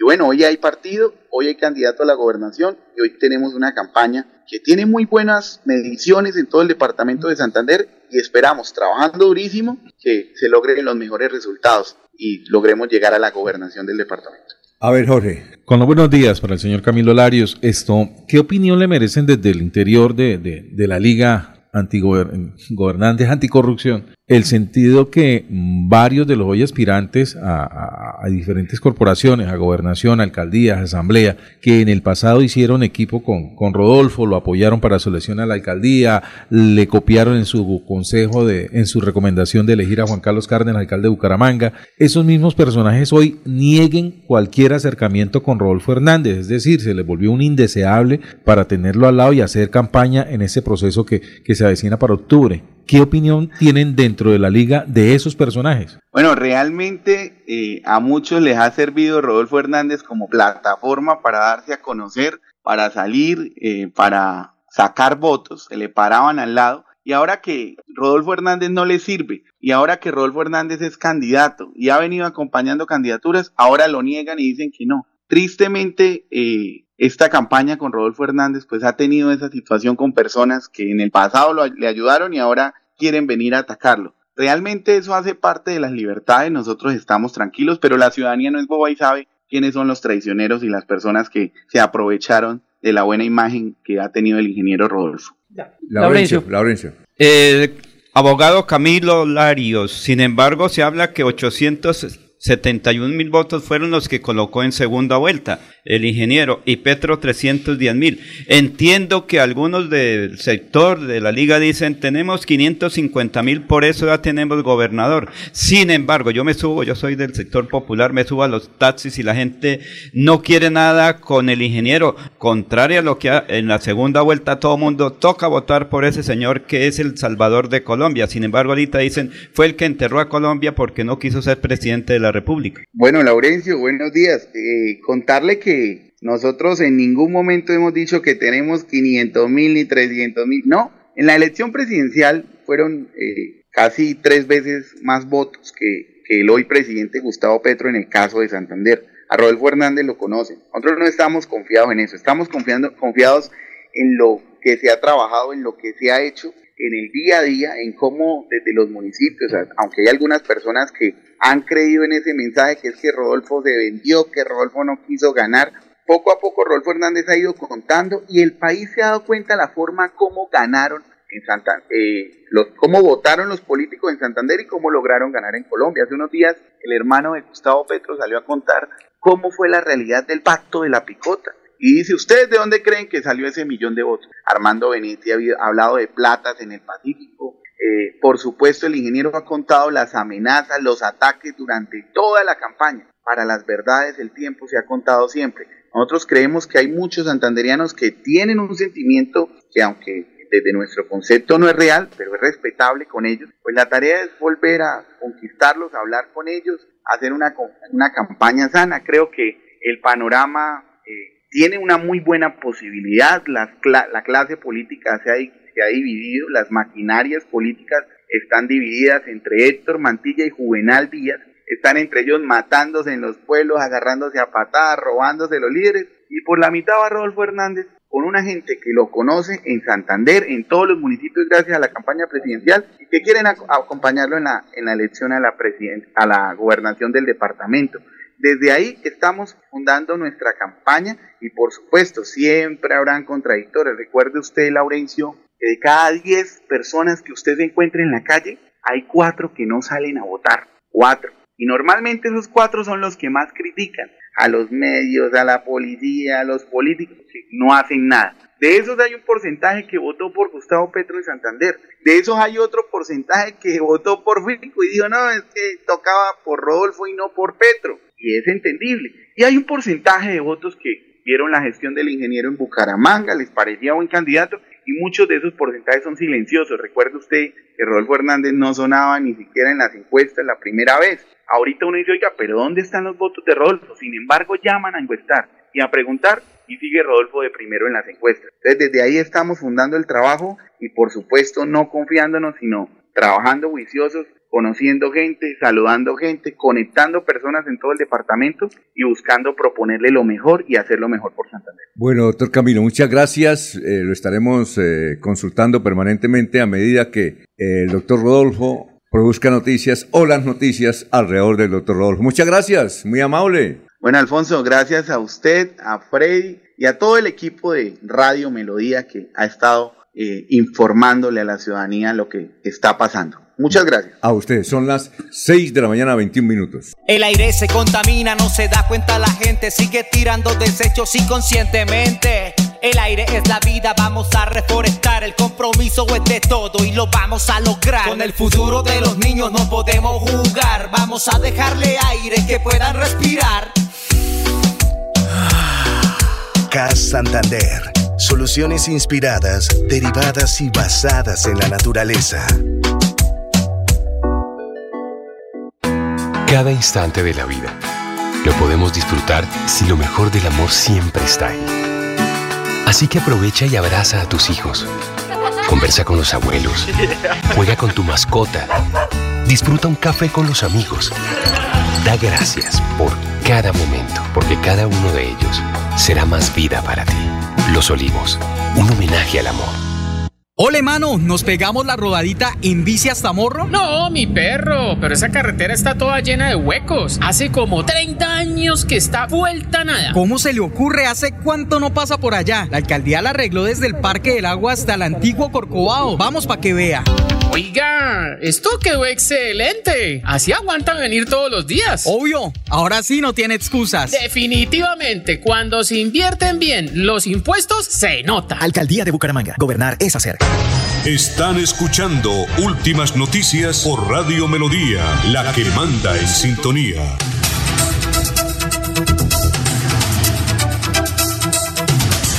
Son las 6 y 22 noticias, Jorge. Así es, don Alfonso, mucha atención porque fue hallado sin vida el piloto que había desaparecido desde el sábado anterior en el rally de motociclistas en el municipio de Cimitarra. La víctima es Juan Sebastián Castro, de 30 años, quien había llegado desde Bogotá para participar en la válida con su moto Honda CRF 250, le, que le, y se le había asignado el número 27 dentro de la competencia. En la tarde del domingo fue encontrado su cuerpo al lado de una quebrada después del llamado puente número 7, dijeron eh, algunas fuentes allí de Cimitarra. Gustavo Sepúlveda, organizador de la competencia, había dicho que, eh, que desde el mediodía del sábado se había perdido el contacto con el competidor. La última vez que supimos de él fue tras su paso entre el corregimiento La India y el puente número 7, informó. El secretario de gobierno del municipio, Oscar Schneider Galvis, explicó que después de pasar el puente número 7 se perdió la señal del GPS y el punto y el punto de Santa Rosa, que era la referencia a donde nunca llegó. 30 motociclistas tomaron la partida el pasado el sábado a las 8 de la mañana eh, desde la cabecera municipal de Cimitarra y allí, allí mismo debían llegar, pero el único que no regresó fue Castro. Los organizadores estaban ofreciendo una recompensa de 2 millones de pesos y a quien encontrara o diera información con respecto a lo sucedido. Por el momento las autoridades han iniciado la investigación para saber a ciencia cierta qué fueron, los, qué fueron las circunstancias que llevaron a la muerte de ese competidor Castro. Bueno, eh, vamos a presentar esta sección porque ya llegó ella. Deportivos Carvajal, con las mejores marcas del mundo a tus pies, presenta Los Deportes con Maribel Gallo. A ver, ¿usted identifica la voz? No, señor. Buenos días. ¿No, no sabe quién es él?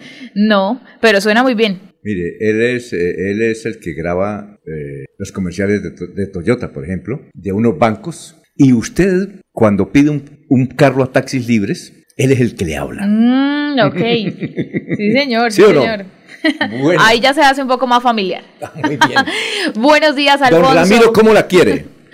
Un feliz día para usted, feliz inicio de semana también para ustedes compañeros y por supuesto para toda la audiencia de Últimas Noticias en, en Radio Melodía. Bueno, mire, es Daniel Sandoval entonces, el de la voz. Ya, Laurencio sí, sí, bastante aplicado para reseñar el de la voz Daniel con Sandoval. los deportes. ¿Sí lo conoce o no? en- sí, ya, Ah, lo, sigo en Instagram. Ah, con los bien. deportes en, en Radio Melodía, teniendo presente que fue un fin de semana de eliminatorias sudamericanas, teniendo presente que hoy hay fútbol profesional colombiano con Atlético Bucaramanga y vamos a hablar precisamente del equipo Leopardo que hoy sobre las 8 de la noche estará recibiendo a Alianza Petrolera en la fecha 10, la fecha de clásicos del fútbol colombiano, así que tendrá la oportunidad Atlético Bucaramanga de ganar, de ser líder de la Liga Betplay cumpliéndose el 50% de ¿A qué hora esta de ese semestre. ¿A qué hora el A las partido? 8 de la noche. A las 8 de la noche. Sí, señor.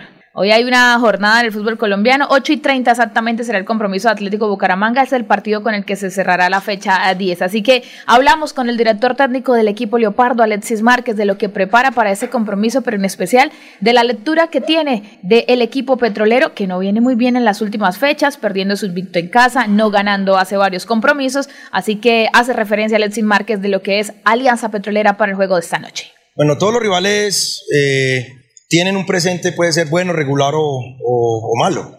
Petrolera en este momento creo que tiene un bache, pero no quiere decir que va a venir a, a perder a Cantes, por el contrario va a venir a hacer un buen partido. Sabemos que es un rival que tiene jugadores con muy buen pie, jugadores que por las bandas eh, atacan bien y tiran buenos centros. En eso somos muy precavidos y se está trabajando sobre ese tema. Obviamente eh, trabajando nuestra, nuestra idea de juego que siempre va a ser prioridad en los partidos.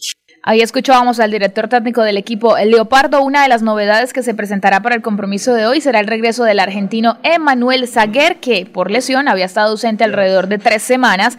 Ya está recuperado, trabajó eh, con el equipo fútbol durante la semana y es uno de los convocados para ese compromiso. Escuchemos lo que dice el argentino de regreso a la convocatoria. Y sabemos que es un partido difícil, estamos ahí en la tabla, eh, donde ganamos nos quedamos eh, primero, creo que Águila Dorada tiene 18, después el décimo tiene 12, o sea que es una tabla muy ajustada, un partido muy importante donde tenemos que, que, ganar acá en casa, eh, para así ya nos vamos diferenciando en la tabla, en la tabla de lo, de lo de arriba, así que va a ser muy importante el partido del lunes. Ahí escuchábamos a Manuel Zaguer, el jugador argentino, única novedad o novedad principal que tendrá Atlético Bucaramanga para el compromiso de esta noche. Los encuentros con los que se cierra la fecha 10 del fútbol profesional colombiano, Envigado Águilas Doradas hoy a las 4 de la tarde, a las 6 y 15 Atlético Huila recibe a Deportes Tolima y el compromiso entre Atlético Bucaramanga Alianza Petrolera a las 8 y media. Recordar que Atlético Bucaramanga está ubicado en la sexta posición de la tabla de clasificación con 15 puntos, mientras que Alianza Petrolera ha bajado a la posición 12 y tiene 12 puntos. Bueno, vamos a los mensajes comerciales y más adelante le voy a preguntar, Maribel, mm, por lo del dueño del equipo atlético Bucaramanga. Este va a hablar, pero por supuesto. Muy bien. Aquí también le informamos que las tiendas de Deportivos Carvajal están en cabecera, carrera 35A con 51, Centro Comercial El Cacique, Centro Comercial Cañaveral frente a la Florida, primer piso de San Andresito La Isla, outlet de la calle 36 con 26 y como si fuera poco, Deportivos Carvajal Kids en cabecera. Deportivos Carvajal, con las mejores marcas del mundo a tus pies. En Melodía valoramos su participación.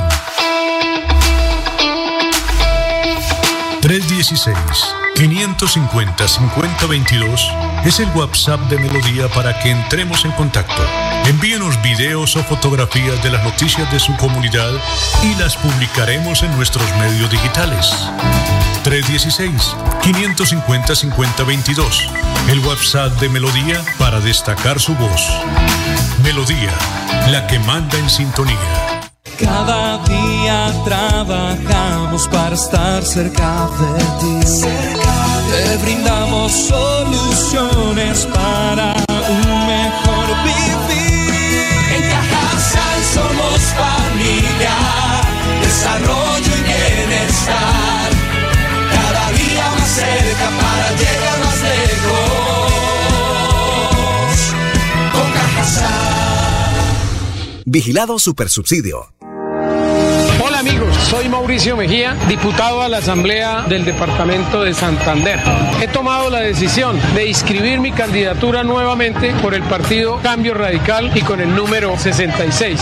He venido desempeñando este cargo por la confianza que muchos de ustedes me brindaron en el 2019 para que durante el 2020 al 2023 estuviese al frente de las responsabilidades de un diputado a la Asamblea. No los he defraudado, he hecho un trabajo muy importante. He mostrado resultados en los municipios y en el departamento. Gracias por el apoyo y gracias por permitirme representarlos desde esta corporación tan importante. Mejía es la vía hacia un Santander mejor. Publicidad política pagada. Atrévete a más. No dejes que termine el año sin hacer realidad tu sueño de estudiar en la Universidad Nacional Abierta y a Distancia UNAD. Prepárate para un futuro brillante con nuestros más de 80 programas de educación superior y lleva tu conocimiento a otro nivel. Matricúlate ya en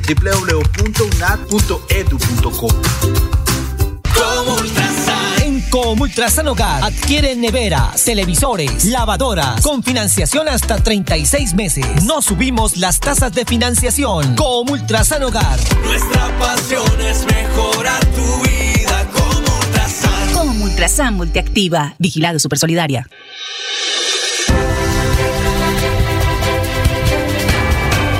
Información y análisis. Es el estilo de Últimas Noticias por Radio Melodía 1080 AM.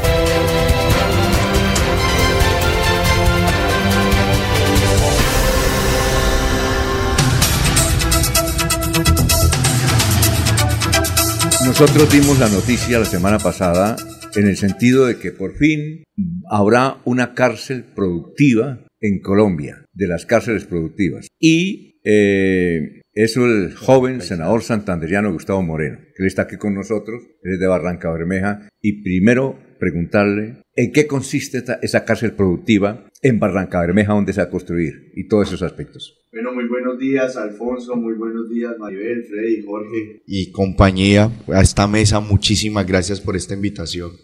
Sí, hemos venido trabajando desde que llegamos al Senado de la República, como uno de los senadores más jóvenes de este país. Llegamos que hoy tenemos un problema muy grande en Colombia en materia de inseguridad, seguridad ciudadana. Pero hemos identificado que el principal foco de la inseguridad radica en el centro, los centros carcelarios y penitenciarios de este país.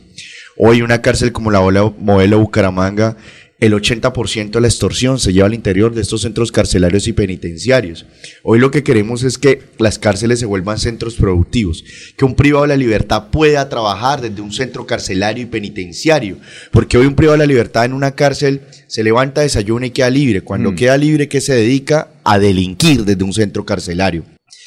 Es que le pedimos al ministro de Justicia y al gobierno nacional que de ahora en adelante todos los centros carcelarios y penitenciarios que se fueran a construir en este país fueran productivos, donde los privados allí trabajen desde el centro carcelario. Y es por eso que la semana pasada se firmó la primera licitación de una cárcel de 80 hectáreas que va a quedar en Barranca Bermeja, que será una cárcel regional para todo el Magdalena Medio y también para Bucaramanga.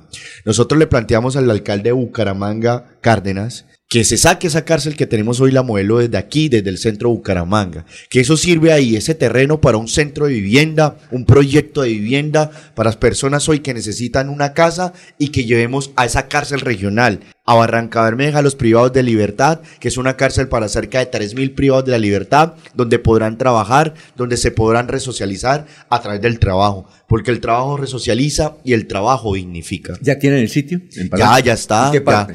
Ya a ver, está- Jorge, usted que es de allá, también. ¿De qué parte es? Está en el centro de Ecopetrol, ya se compró por la Mm, pasada ¿en el- alcaldía. en el centro? Sí, el señor. corregimiento, O- el el, centro. corregimiento del centro, 80 hectáreas, ya se empezó, ya tienen planos, los diseños, ya se hizo la licitación, una empresa ¿Ah, muy sí? importante. ¿Rápido? Sí, fue rápido, cerca de 205 mil millones de pesos se tienen para este centro carcelario y penitenciario, donde va a ser un gran centro regional, donde confluye gente de- del departamento de Bolívar, de Antioquia, de todo el Magdalena Medio y también para el área ¿Qué metropolitana. firma la va a construir?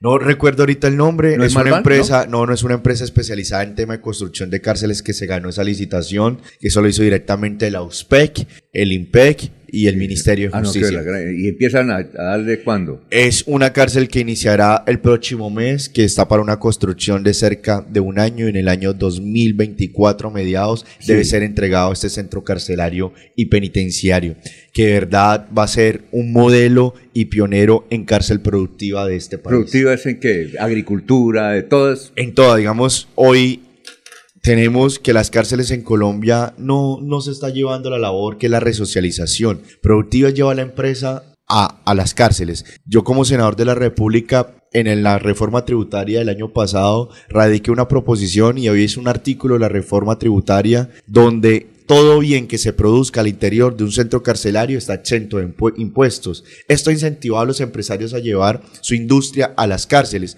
Hoy Pat Primo está produciendo desde unas cárceles. Las pijamas, los que ¿El compran... Primo? ¿Pat los- Primo? Sí, señor. Los que compran pijamas en Arturo Calle, todas las pijamas que se producen en este país para hombres se están produciendo desde dos cárceles de Colombia. ¿Cuál De la cárcel en, en Caldas, en Manizales y la cárcel de Pereira. Lo que queremos es que todos los centros carcelarios de este país se resocialicen, que mantengan las personas trabajando, ocupadas y así vamos a convertir las cárceles autosostenibles. Un privado de la libertad nos vale a nosotros de nuestros impuestos cerca de 3 millones de pesos mensuales. La idea es que ellos le aporten también a ese autosostenimiento de los centros carcelarios y penitenciarios a través del trabajo, a través de la industria. Allá hoy estamos incentivando a que todos los empresarios lleven su maquinaria a los centros productivos y los resocialice, les, los capacite y estas personas cuando salgan de un centro carcelario de cumplir un delito no van a salir a delinquir, sino van a salir verdaderamente a servirle algo a esta sociedad. A ver, Jorge. Con los buenos días para el senador Gustavo Moreno y felicitaciones por sacar adelante esta iniciativa de construir una nueva cárcel allí en Barranca Bermeja, una cárcel que beneficia a toda la región. En materia de carcelarias, nuestro país tiene una gran falencia y es que muchos de los delitos que se originan desde los centros carcelarios tienen complicidad también a personal del IMPEC, que además resulta ser una, un ente paquidérmico y, y bastante retrasado en lo que tiene que ver con precisamente eh, la materia carcelaria. Es una institución con 83 sindicatos que los- lo tienen ahogado, ¿sí? Y se requiere urgentemente de, una nueva política eh, para, para este tema. Eh, ha avanzado también Gustavo Moreno en ese sentido de, entrar a, ponerle mano a, la política carcelaria del país y, de alguna manera tratar de salvar el IMPEC o reformarlo o definitivamente eh, liquidarlo y buscar una nueva entidad. Jorge, el IMPEC hay que acabarlo. El IMPEC se convirtió en un nido de corrupción, no digo que todos, pero es una, donde quiera uno toque, bota pus. Hoy el IMPEC hay que reformarlo, hay que crear una entidad más fuerte. Eso se hizo con la Fiscalía General de la Nación en 1991, donde teníamos unos jueces, pero no teníamos un sistema de justicia fortalecido. Hoy necesitamos un sistema carcelario y penitenciario muy fuerte. Y es por eso que le hemos pedido al ministro de Justicia, hicimos ya dos debates de control político y nosotros como senador creé una comisión accidental, la cual soy su presidente para hacerle seguimiento al tema carcelario y penitenciario de este país. Hoy tenemos 84 sindicatos en el PEC. Esto no permite que avance una entidad. ¿Por qué? Cogen a un, a un guardia del IMPER, aquí lo hemos visto, entran celulares a una a un pabellón, a una celda, lo cogen entrando un celular, entrando un televisor, entrando droga para venderla al interior del centro carcelario y muchas veces no se puede hacer nada porque tienen el fuero sindical. Hoy necesitamos una entidad robusta, una entidad fuerte que pueda verdaderamente realizar la principal labor que es la de una resocialización real y efectiva en este país de un privado de la libertad. Porque hoy los centros carcelarios se han convertido en universidades de la delincuencia, en universidades del crimen. Hoy un privado de la libertad ingresa a un centro carcelario por un delito menor y sale peor de cómo ingresó. Ese es un problema que hoy está llevando y está impactando en la seguridad de esta ciudad como Bucaramanga o del país, de cualquier ciudad.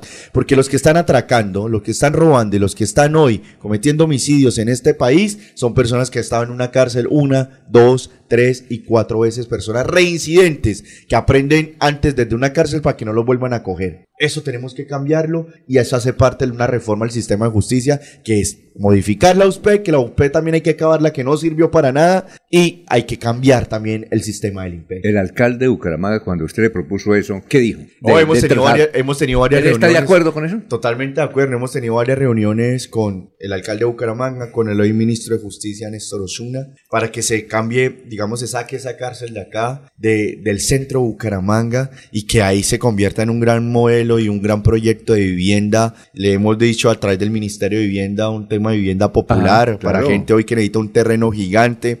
Esa cárcel es obsoleta, es una cárcel de primera generación que simplemente lo que nosotros, yo he venido hablando desde el Congreso de Colombia. Una cárcel donde tiene tres paredes y una reja y donde un privado de la libertad simplemente duerme y come ahí y no realiza ningún tipo de actividad resocializadora, va a salir igual o va a salir peor. Hoy lo que tenemos que cambiar es el concepto y que esta cárcel, digamos, esta cárcel regional sirva como que una persona aprenda en ganadería, aprenda en piscicultura, a producir, a manufactura, tema que va a salir cuando salga, cumple una pena de 5 o 10 años, va a salirle a aportar verdaderamente algo a esta sociedad y no salga otra vez a delinquir. Bueno, a ver, Freddy, el denunciante. Don Alfonso, podemos cambiar la terna y pasar al tema político. Pero por Gracias. supuesto, viejo.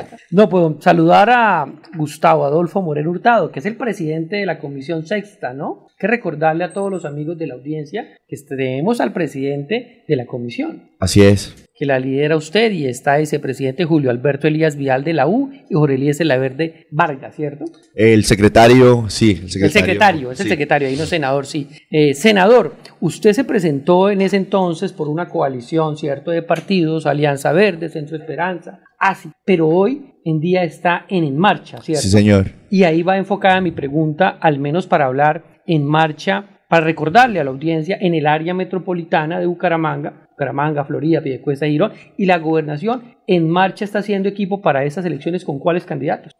Bueno, primero yo fui elegido por una gran coalición, Freddy, así es, que hacía parte también en marcha en esa, Ah, también. en esa coalición, pero en marcha en ese momento no tenía personería jurídica. Nosotros veníamos militando en ese, en ese proyecto a partir de que fuimos elegidos tres senadores de la República. Es lo que nos permite obtener la personería jurídica de En Marcha, que hoy somos partido político. En Marcha en el departamento de Santander entregó más de 45 avales directos a alcaldías. Tenemos más de 40 listas al Consejo en Santander de los 87 municipios. En nuestro candidato a la gobernación le coavalamos a Héctor Mantilla, un joven exalcalde también de Florida Blanca para que sea gobernador y lo estamos respaldando. En Bucaramanga le hemos dado el coaval a Horacio José Serpa para que sea alcalde de Bucaramanga. Estamos apoyando también en, en Piedecuesta a Jorge Navas, cual coavalamos. Le dimos el aval en Girón a un joven también, a Oscar León, joven que ha intentado llegar a la alcaldía y tiene el aval principal. Hemos intentado de, de llegar verdaderamente a todas partes con gente diferente, haciendo política decente, haciendo política de manera diferente, gente que se cansó también de los mismos partidos tradicionales y que hoy ven en marcha un, un tipo de disidencia liberal, que no estaban de acuerdo con el manejo del Partido Liberal tanto en el departamento de Santander, pero también en Colombia, con el manejo de César Gaviria, y que hoy en marcha le ha apostado a ese tema liberalismo pero un liberalismo progresista, un liberalismo totalmente diferente que es lo que representa en la ciudad de En Marcha. A ver, Laurencio. Yo vuelvo al tema inicial, senador. Algunos ciudadanos cometen delitos para garantizar comida durante cuatro años porque dicen la calle está muy berraco conseguir trabajo o comer. Sin embargo, se habla de la paz total, que ahora casi no se irán a necesitar cárceles porque se requiere es una situación diferente que el ciudadano debe cambiar, lo ideal. Sin embargo, uno mira, por ejemplo, ahí, aquí en la ciudad de la Real de Minas, eh, un eh, comando de policía todos los días se escuchan ahí los jóvenes cómo gritan el hacinamiento, la congestión del Poder Judicial. Es que no se le da solución a eso. Muy bueno que se tenga ese modelo en Barranca Bermeja, pero la situación en la área metropolitana es muy difícil, sobre todo en las estaciones de policía. Mira, hace un mes declaró la Corte Inconstitucional el estado de cosas inconstitucionales también la crisis en las estaciones de policía de este país. Nosotros hemos radicado, yo he radicado tres proyectos de ley en materia carcelaria. El primero, cárceles productivas. Ya le falta un debate en el Senado de la República para que sea una ley de la República que hoy las cárceles se vuelvan centros productivos. Pero también radicamos un tema de competencias, un proyecto de ley de la división de las competencias en materia carcelaria y penitenciarias de los municipios, los departamentos y la nación. ¿Qué pasa? Hoy hay una estación de policía como en la de Bucaramanga. Tenemos un privado de la libertad que lleva 3, 4 años, que ya están condenados en una estación de policías. Las estaciones de policía son centros transitorios, uno o dos meses mientras se le define su situación. Ante la congestión judicial que tenemos hoy en el sistema judicial de este país, lleva un privado de la libertad 3, 4 años. Este proyecto de ley que es radicado junto a sus capitales, que permite que si un privado de la libertad lleva más de dos años en un centro cárcel, en un centro de transitorio, una estación de policía, la competencia enseguida pasa al Estado. Porque ¿qué pasa? Un- un- una persona es capturada en un municipio como Charalá, que no tiene cárcel. Cometió el delito en Charalá. Hoy la ley dice que si la persona cometió el delito en Charalá, el que responde es el municipio de Charalá. Entonces lo trasladan, digamos, a la cárcel del Salguín o Bucaramanga, pero el municipio sigue, no tiene casi recursos para proyectos, para vivienda, para infraestructura y le toca seguir pagando por sus privados de la libertad. Le dije que el privado de la libertad vale 3 millones de pesos. Entonces de Charalá le toca mandar la plata cada mes los 3 millones de pesos. Si dura 4 o 5 años, si no se le define la situación, se está desangrando un municipio y son los recursos de todos. O lo que queremos con este proyecto de ley es que se defina rápido la situación jurídica de una persona, que se acelere, que si aquí a dos años no se la definido, una persona está en un centro transitorio, el que responde es el Estado, porque es el Estado el encargado de la administración de justicia de este país. Y lo que buscamos hoy, celeridad en materia de justicia. El gobierno y nosotros también radicamos un proyecto en materia del catálogo de delitos en este país. Hoy tenemos que hoy tenemos ha pasado un populismo punitivo eh, por parte del Congreso de la República. ¿Y qué es el populismo? Nosotros tenemos delitos por todo, delito por esto, delito por esto, delito por esto, delito. Tenemos un sistema carcelario que estamos es congestionando al sistema carcelario y penitenciario. Un tema como el sistema carcelario de Estados Unidos es rápido, es ágil, porque no está tan congestionado con ese catálogo de delitos. Aquí lo digo por así, por un ejemplo, una alegoría. La puñalada es en el cuello, es un delito. Es en el hombro, es otro delito. Es en el brazo, es otro delito. Por todo es un tema delito. Lo que necesitamos es verdaderamente tener un catálogo amplio, fuerte y que pueda permitir una agilidad en materia carcelaria y penitenciaria de este país. Que nosotros le apuntábamos también a la justicia restaurativa, otro tipo de justicia. Digamos, una persona privada de la libertad por una demanda de alimentos. Una persona, si no paga estando libre, va a pagar estar en un centro carcelario. No, lo estamos alimentando en un centro carcelario. Hay otro tipo de justicia. A esa persona que no paga que es un irresponsable por dejar su hijo abandonado y no le pasa un dinero estando trabajando de más, debería tener otro tipo de sanción, que no pueda salir del país, que no pueda trabajar en algunos puntos, en el tema público, otro tipo de sanciones que eso duele mucho más que estar ahí comiendo y durmiendo desde un centro carcelario y penitenciario y así vamos a agilizar el sistema de justicia en Colombia. Estamos hablando con el senador Gustavo Moreno, presidente de la Comisión Sexta. Sí, me lo decía eh, Freddy. O hace un mes fui elegido presidente de la Comisión Sexta del Senado de la República, un santanderiano que tiene manejando ahí, los maneja? temas importantes. Por ejemplo, los temas. ¿qué más? Eh, la Comisión Sexta es la encargada de la educación de este país. A cargo nuestro va a estar la reforma de la Ley 30, la reforma a la educación en Colombia, lo- la reforma a los servicios públicos domiciliarios que hoy se va a reformar en Colombia. Ahí está todo el tema de transporte, de infraestructura de Colombia. Está el tema de ciencia, tecnología, innovación, de telecomunicaciones de Colombia. O sea, es una comisión que tiene que ver con siete ministerios, que digo que es la comisión de la gente, que es la que está permanentemente con todos estos temas, servicios públicos domiciliarios, el agua potable está en la comisión sexta. Nosotros le hemos acueductos. todo el tema de acueductos y demás. Entonces es una comisión que estamos hace un mes, cuando apenas quedé presidente, cité al ministro de Transporte a Santander, acá a Bucaramanga, citamos a los alcaldes del el área metropolitana y de Santander, hicimos una audiencia pública también con los empresarios, con Pro Santander, para que hoy el departamento tiene un atraso de infraestructura de 30 años, ha sido abandonado, tenemos una congestión en el área metropolitana, unas vías Hoy tenemos 3.000 kilómetros de malla vial terciaria en el departamento de Santander, pero esos 3.000, el 98% están en mal estado, son trochas. Le hemos pedido al gobierno nacional que se comprometa en materia de infraestructura con el departamento de Santander, la transversal del Carare, la vía Curos Málaga, la vía que hoy, paradójicamente, somos la cuarta economía del país, pero lastimosamente somos el número 28 en materia de infraestructura. Un departamento quizás como el Chocó tiene una mejor valla vial Ajá. que el departamento de Santander, eso es inaudito. Una ciudad, una ciudad como el área metropolitana, Bucaramanga, la tercera economía, cuarta economía del país, pero no tiene una salida doble calzada ni a la capital de Colombia, Exacto. ni a la frontera que es Cúcuta con Venezuela.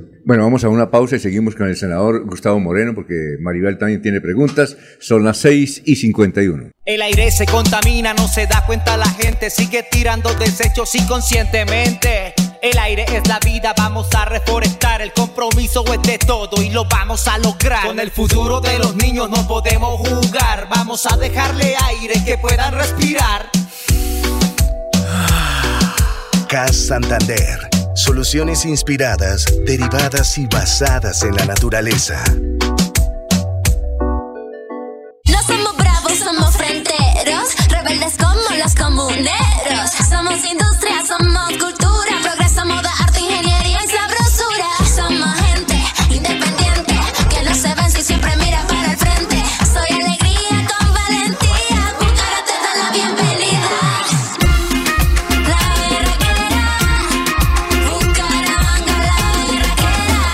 Consuelo Ordóñez. Esa es la mujer que necesitamos de alcaldesa en Bucaramanga. Publicidad, política pagada. El Cuerpo de Bomberos Voluntarios de Florida Blanca recomienda en esta temporada de menos lluvias y fenómeno del niño No se acerque a los incendios si no cuenta con el conocimiento ni las herramientas apropiadas para su extinción. Aléjese y ubíquese en un lugar seguro. Ante cualquier emergencia, comunicarse de manera inmediata a la línea 119, disponible las 24 horas, los 7 días de la semana.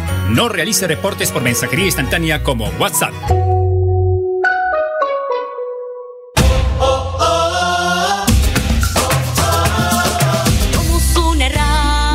Llega la Feria Bonita. No te pierdas esta cita donde la cultura y la diversión se unen como nunca. Vívela del 7 al 24 de septiembre. Serán 17 días con la mejor programación, artistas, sabores irresistibles y una energía contagiante de bumangueses y visitantes. Alcaldía de Bucaramanga. Gobernar es hacer. Somos una raza que mira. Continuamos con las últimas noticias en Radio Melodía. Radio Melodía, la que manda en sintonía.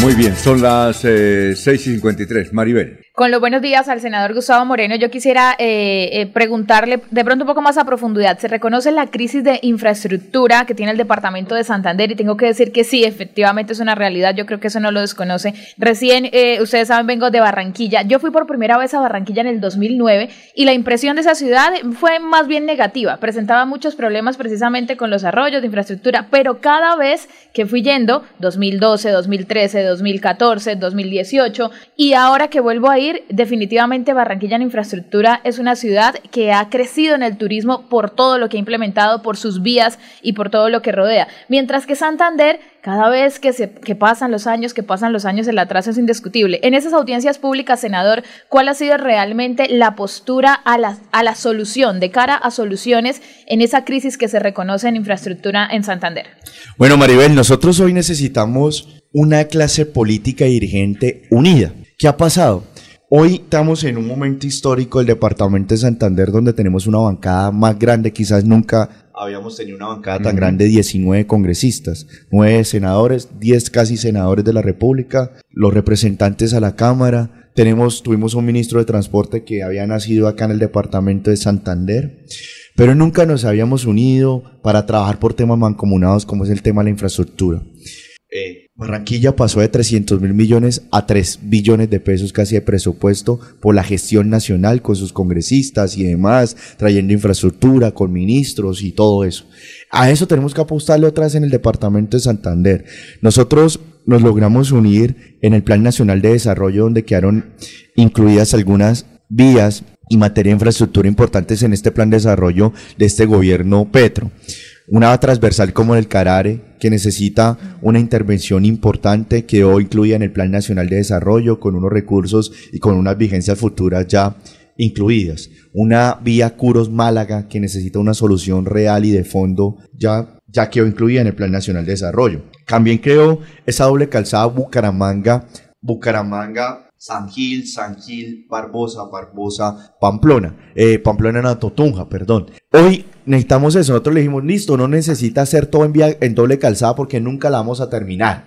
Lo que necesitamos son unos carriles de adelantamiento, unos bidireccionales, digamos, pero necesitamos ya descongestionar. Una persona demora 9, 8 horas yendo de la capital del departamento de Santander, Bucaramanga, a, a Bogotá. Sí, Eso es insólito y no nos permite ser competitivos. Necesitamos también finalizar y también quedó, quedó incluido en el Plan Nacional de Desarrollo la vía Bucaramanga, Pamplona, Pamplona, Cúcuta, que eso nos va a interconectar con la frontera Venezuela. Anteriormente los empresarios de aquí, del área metropolitana, estábamos exportando cerca de 3 billones de pesos en materia de productos que se producían acá en el área metropolitana, calzado, pollos y demás. Hoy eso bajó a cerca de 300 mil millones de pesos. ¿Por qué? Porque no tenemos una infraestructura suficiente. Porque hoy tenemos que aprovechar esa apertura otra vez y la restablecimiento de las relaciones con Venezuela, porque son los empresarios santanderianos los que van a, abastecer el mercado venezolano que él lo necesita, pero tenemos que garantizarle una infraestructura suficiente en doble calzada. También las vías terciarias. Hoy el gobierno nacional y como presidente de la Comisión Sexta del Senado, que ahorita lo decía Freddy, hay un programa que este gobierno tiene de 8 billones de pesos que es Caminos Comunitarios para la Paz. Esos son vías terciarias a través de las juntas de acción comunal. Nosotros le hemos pedido al gobierno nacional, nosotros tenemos miles y miles de kilómetros en el departamento de Santander, que tengamos un ambicioso programa para el departamento de Santander a través de esas juntas de acción comunal, pero también a para poder, a través de alcaldías y demás, en cómo garantizamos un gran porcentaje de pavimentación a través de placahuellas de las vías terciarias y secundarias de este departamento. Santander. Muy bien. Ahora sí, la noticia política del momento. Don Alfonso, es que nosotros muy pocas veces tenemos un senador de la República acá y a los senadores les gusta el tema político porque se les hicieron elegir con votación popular. Pues don Alfonso, es que aquí en Bucaramanga, bueno, en toda Colombia, ¿no? Ni los alcaldes ni los gobernadores pueden eh, participar en política, ¿cierto? Pero eh, uno sabe que ahí los amigos que lo rodean lo hacen. Resulta que en Bucaramanga mm, al candidato Carlos Sotomonte en un principio lo cogió el alcalde o los amigos del alcalde para ayudarle y casi lo quema. Luego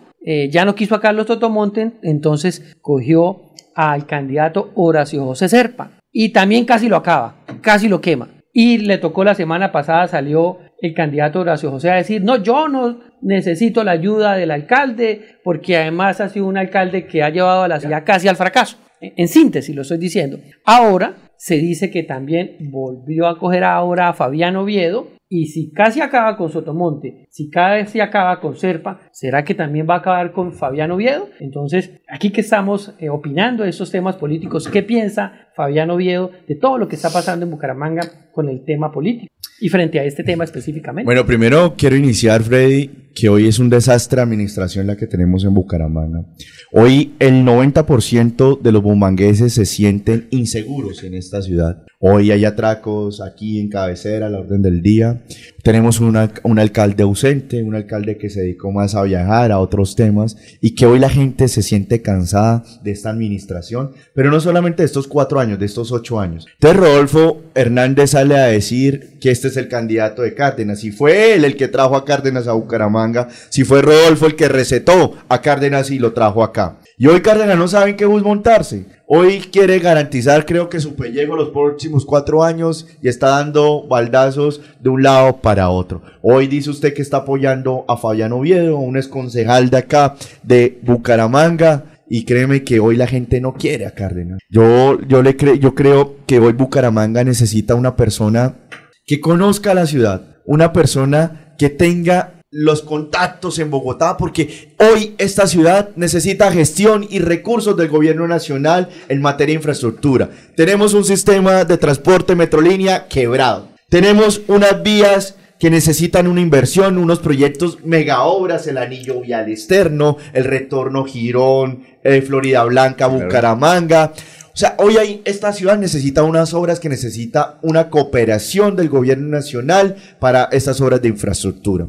Hoy eh, no necesita Bucaramanga una improvisación más. Precisamente creo que hoy al alcalde Cárdenas le fue muy mal. Hoy lo vemos en las encuestas que nadie lo quiere, todo el mundo lo está rechazando, sus apoyos y demás. Yo hoy estoy como senador de la República, ¿verdad? Apoyando a Horacio José Serpa, una persona que fue senador de la República, que tiene el conocimiento y que Bucaramanga necesita hacer esa Bucaramanga grande donde venían los grandes eventos. Hoy, ahorita lo decía eh, Maribel. Maribel, que a Barranquilla iban los eventos internacionales, los empresarios, todo el tema. Bucaramanga tiene que convertirse y volver a esa ciudad de los grandes eventos, de los grandes conciertos, de lo, donde todo el mundo quería venir acá a hacer una rueda de negocios. Hoy no, hoy esta ciudad se convirtió en un desastre en materia de orden público, en materia de seguridad, en materia de transporte. Pasamos en estos ocho años de tema alternativo que decía Rodolfo y trajo a Cárdenas,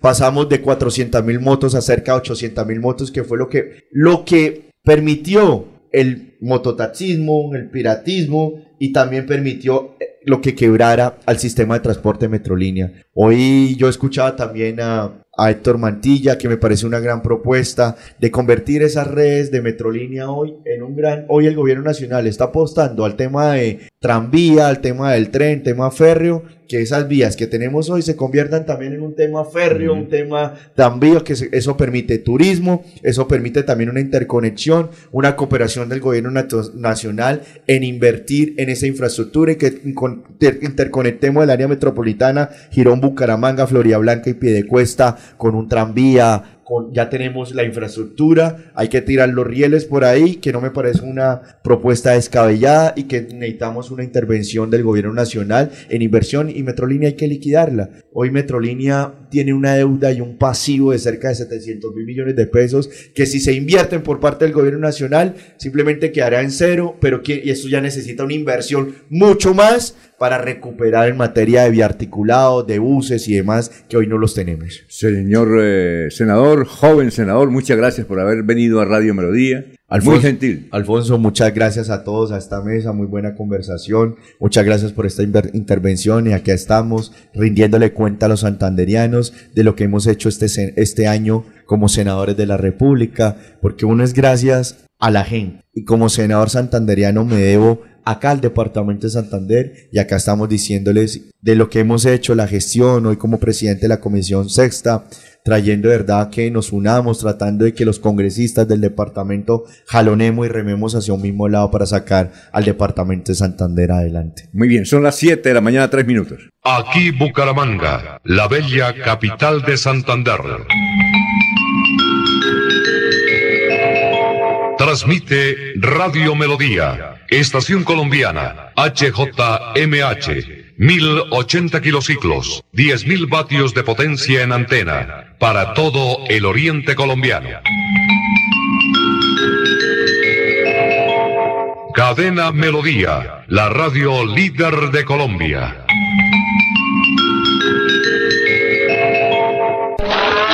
Se va acercando la fecha. Ven con tu familia y vive la experiencia del campo en Bucaramanga. Llega a Senfer, la feria ganadera, del 8 al 17 de septiembre. Llega la más bacana con Pananca Viajero, Tour de Corrales, artesanías, conciertos y mucho más. Somos la Feria Segura. Patrocina y Pinto. En Comultrasan Hogar encuentra en todas nuestras tiendas lavadoras, neveras, televisores, mini componentes y muchos productos de la marca LG que puedes comprarte contado o a crédito por nuestros convenios con electrificadoras y libranza. Encuéntranos también en comultrasan.com. Vigilado Super Solidaria. En Radio Melodía, últimas noticias. Las noticias de la hora. Las noticias de la hora. Hola, mucho gusto. Soy Florentino Mesa y esta es la vuelta al mundo en 120 segundos. La cifra de muertos como consecuencia del terremoto del viernes en Marruecos ascendió a cerca de 2.500, pero las autoridades estiman que aumentará. Las Naciones Unidas calculan que unas 300.000 personas resultaron afectadas por el sismo de magnitud 6.8 en la escala Richter. Durante su primera visita a Vietnam, el presidente estadounidense Joe Biden insistió en que no está tratando de iniciar una guerra fría con China, diciendo que su objetivo es brindar estabilidad en todo el mundo, estableciendo vínculos con Vietnam y otros países asiáticos. El presidente de Rusia, Vladimir Putin, llegó este lunes a la ciudad de Vladivostok, en el lejano oriente ruso, donde participará mañana en la sesión plenaria del Foro Económico del Extremo Oriente y posiblemente se reunirá el miércoles con el líder norcoreano Kim Jong-un. El presidente brasileño Luis Ignacio Lula da Silva dio marcha atrás en su compromiso de no arrestar a su par ruso Vladimir Putin si participa en la próxima cumbre del G20 en Río de Janeiro y aseguró que la decisión corresponde a la justicia. Los presidentes de México y Colombia clamaron este fin de semana por unir fuerzas en América Latina para exigir al mundo un enfoque menos represivo en la fracasada guerra antidrogas que no ha logrado erradicar el narcotráfico pese al millonario apoyo de Estados Unidos. El presidente de Venezuela, Nicolás Maduro, solicitó el apoyo de China para que se invite a su país a formar parte del bloque de los BRICS, a fin de que Caracas pueda enfrentar en mejores condiciones las dificultades económicas por las que atraviesa su nación. Colombia se colocó a la vanguardia de los países andinos en la conquista de derechos para la población LGBT, luego de que la Corte Constitucional determinó que la licencia por maternidad se aplica también para hombres trans y personas no binarias. Encapuchados vandalizaron los exteriores del Palacio Presidencial de la Moneda y mausoleos en el principal cementerio de Santiago Durante la marcha por los 50 años del golpe de Estado contra Salvador Allende en Chile. Esta fue la vuelta al mundo en 120 segundos.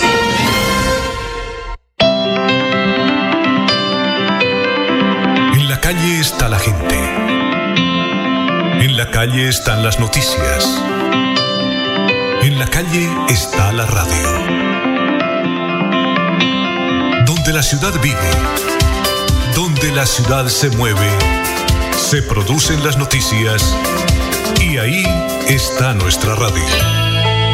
Melodía, en la calle, al lado de la gente, donde se viven las noticias. Continuamos con las últimas noticias en Radio Melodía. Radio Melodía, la que manda en sintonía.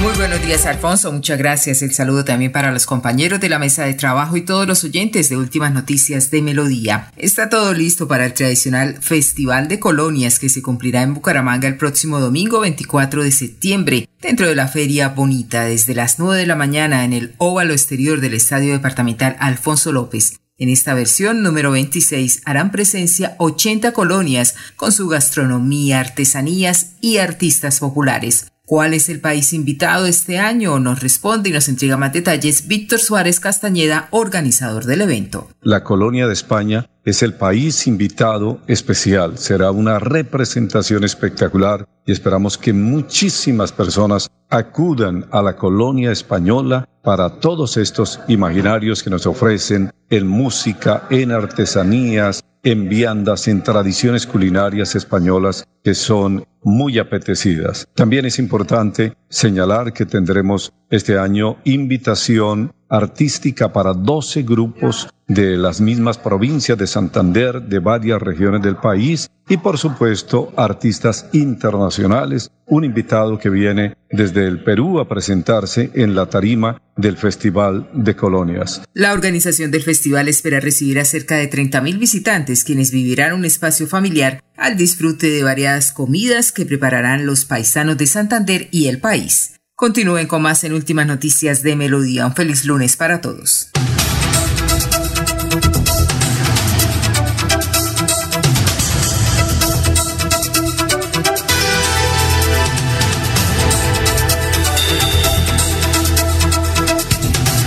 Bueno, noticias, a ver, ahí tenemos una noticia y es que ayer era el Día Nacional de la Prevención del Suicidio. ¿Usted lo dijo esta mañana? Qué Sí. cantidad de gente se ha quitado la vida, ¿no?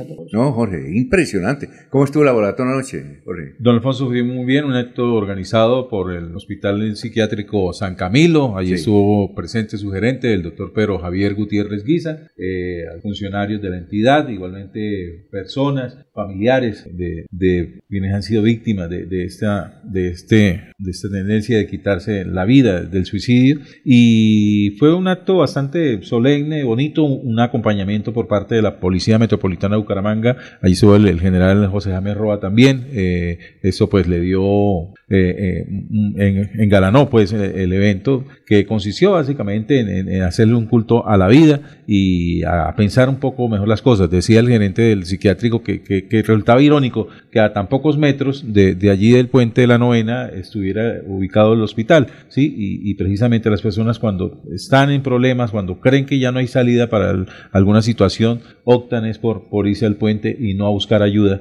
que, que pueda ofrecer el Hospital Psiquiátrico San Camilo, que además eh, tiene unos servicios bastante interesantes, eh, muy buenos eh, para el tratamiento de este tipo de afectaciones. Las personas cuando vienen en periodos de crisis, de ansiedad o de, o de desesperación, pues allí en el Hospital Psiquiátrico San Camilo pueden encontrar una muy buena ayuda. Y también, dato curioso, pues ligándolo a la política, es que varios candidatos estuvieron presentes. Eh, Es que coincidió, pues como era el Día Internacional, pues, sé, pues algunos candidatos tenían previstos algunas actividades allí en el Puente de la Novena, precisamente de culto a la vida y decirle no al suicidio. Oiga, Maribel. Alfonso, les tengo un ver, ¿qué datico? interesante. Espérese, es que ayer fue en las unidades tecnológicas de Santander la presentación del examen de ascenso o ingreso a la Fiscalía General de la Nación. Muchísima gente ayer se presentó ¿Para ahí. qué? Para, Para, Para ingresar a la Fiscalía General de la Nación o ascenso interno. Como abogado.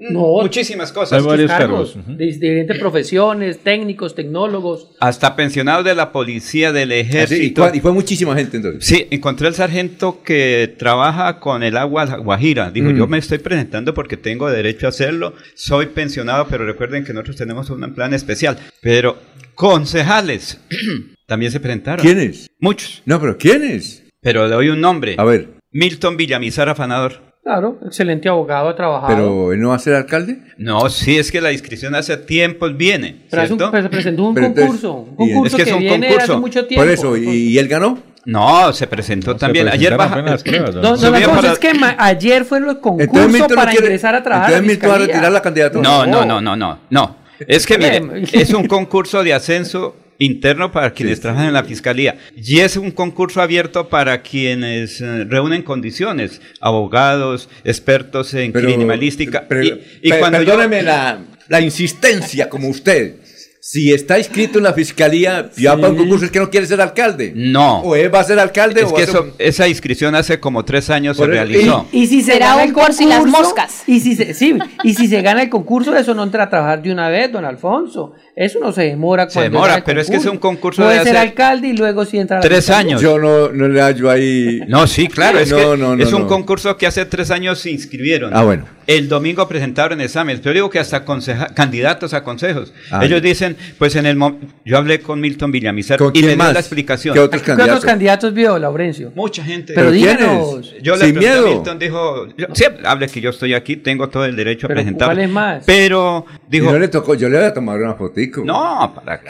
Claro. Es que yo un iba candidato a la alcaldía iba a hacer el mercado. que quiere entrar a la fiscalía es porque no quiere ser alcalde. No, no, no, Ah, no, no, bueno. no, no, no. Es que no, no, no le hallo coherencia. No le hallo coherencia. Pero es que este concurso hace tres años que se inscribieron, ¿sí? Por ejemplo, Ana Julia no se podía inscribir porque no tenía las bueno. condiciones. Hay unas Pero condiciones. ya no es candidata. No, pero me refiero, es que es para abogados. Ah, bueno, es no, y ella va a abogados ser abogada, titulados. entonces ya sí puede. Oye, eh, Maribel, eh, lo del Atlético Bucaramanga, el dueño, ¿cómo hace política? en- Un tipo que no Oscar habla. Álvarez, ¿sí? Que, sí, ¿cómo hace política para ser alcalde de Ocaña? Yo, yo no entiendo cómo él, si va, si va a conceder una entrevista la concede. Pero la pregunta es para Maribel, ¿es cierto, Maribel, que se van a llevar a Atlético Bucaramanga nuestras de nuestro equipo del alma para Ocaña? Bueno, varias conjeturas con ese tema. La primera es verdad, Alfonso es una, estamos hablando de un candidato a la alcaldía de un municipio en el norte de Santander que nunca ha entregado una entrevista en materia de su proyecto bandera, entre comillas, que es Atlético Bucaramanga. Claro. Él nunca ha entregado una entrevista en, en Bucaramanga en los años que lleva como dueño del equipo desde que ingresó además Atlético Bucaramanga de regreso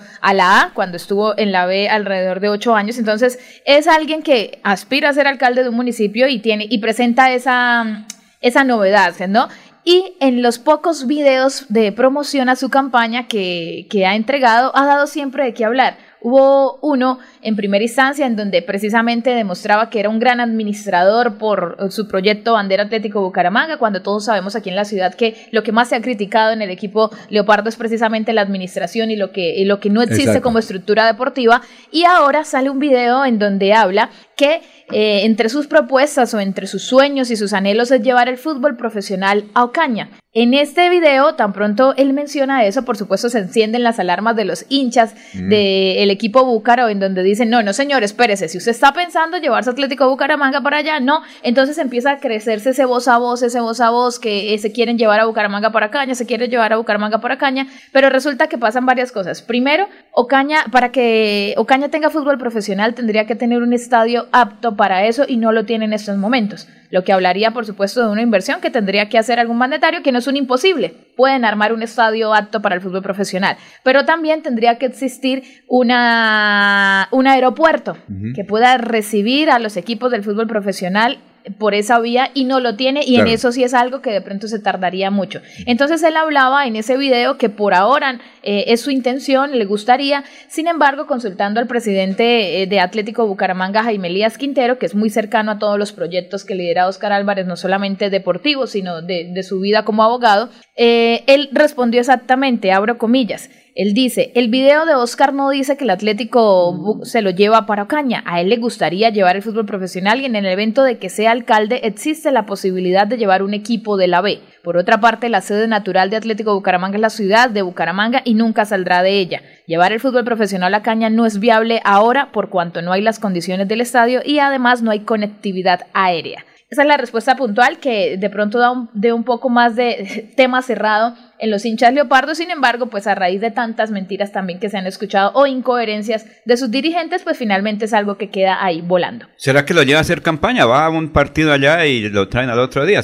Puede ser, sí, claro, un partido allá. No le meta Sí. política al Atlético. No, no, no, sí puede. Sí puede llevar el No, no, equipo no, a no, un no, partido allá y... Quizás amistosos por llevar, ahora. por eso, a un partido amistoso. Pero sí es cierto Pero que en hoy campaña, en eso no campaña, podría que ser en real. campaña se juega con Muy bien. Bueno, noticias políticas, Freddy. Don Alfonso, resulta que en el día de ayer, este fin de semana, salió el tracking de RCN. Oiga, ¿cuál es la diferencia entre un tracking y una encuesta? De acuerdo al gran consultor Yamil Cure, que es un experto en la materia, él dice aquí lo siguiente frente, hace un, un trino completamente amplio, pero dice la- eh, la- así dice lo siguiente, debe ser, eh, los, los medios locales mañana harán eco de ella, de lo que Sí. estamos hablando de tracking, Sí, ¿no? claro. Entonces dice aquí, Señores periodistas, tengan en cuenta, es la primera medición de varios tiempos equivalentes. Esta por sí sola no es tracking, es un sondeo cuando a partir de esta se hagan otras 400 con la misma metodología sistemática, será encuesta. Y cuando hayan tres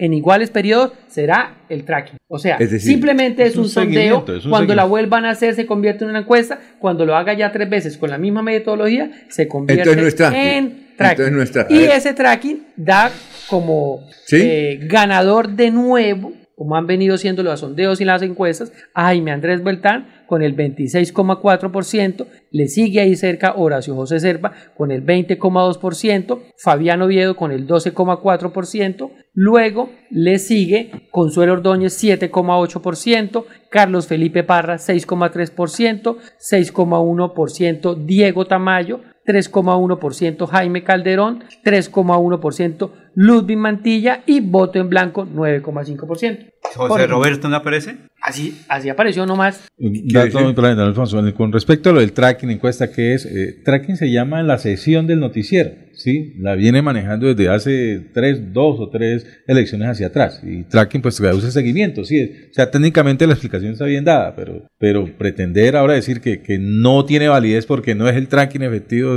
es, tratar de buscar tarima donde, donde nadie está llamando a que hablen. Dos, eh, de todas las maneras, lo que sí revela este tracking de RCN es que eh, eh, se mantiene la tendencia que hemos visto en, en las diferentes sondeos y encuestas que han realizado sobre el alcalde de Bucaramanga, y es que se ha ido definiendo dos nombres eh, al final de quiénes serán los más opcionados para llegar a la alcaldía de la ciudad: eh, Jaime Andrés Beltrán y Horacio José Serpa. Eso es la Y tendencia y- es y lo que está mostrando. ¿no? Pues ahí, aparece con- también, ¿no? Ahí aparece, pero, pero parece que, que- que los apoyos que ha recibido últimamente como que no, no le están funcionando muy bien.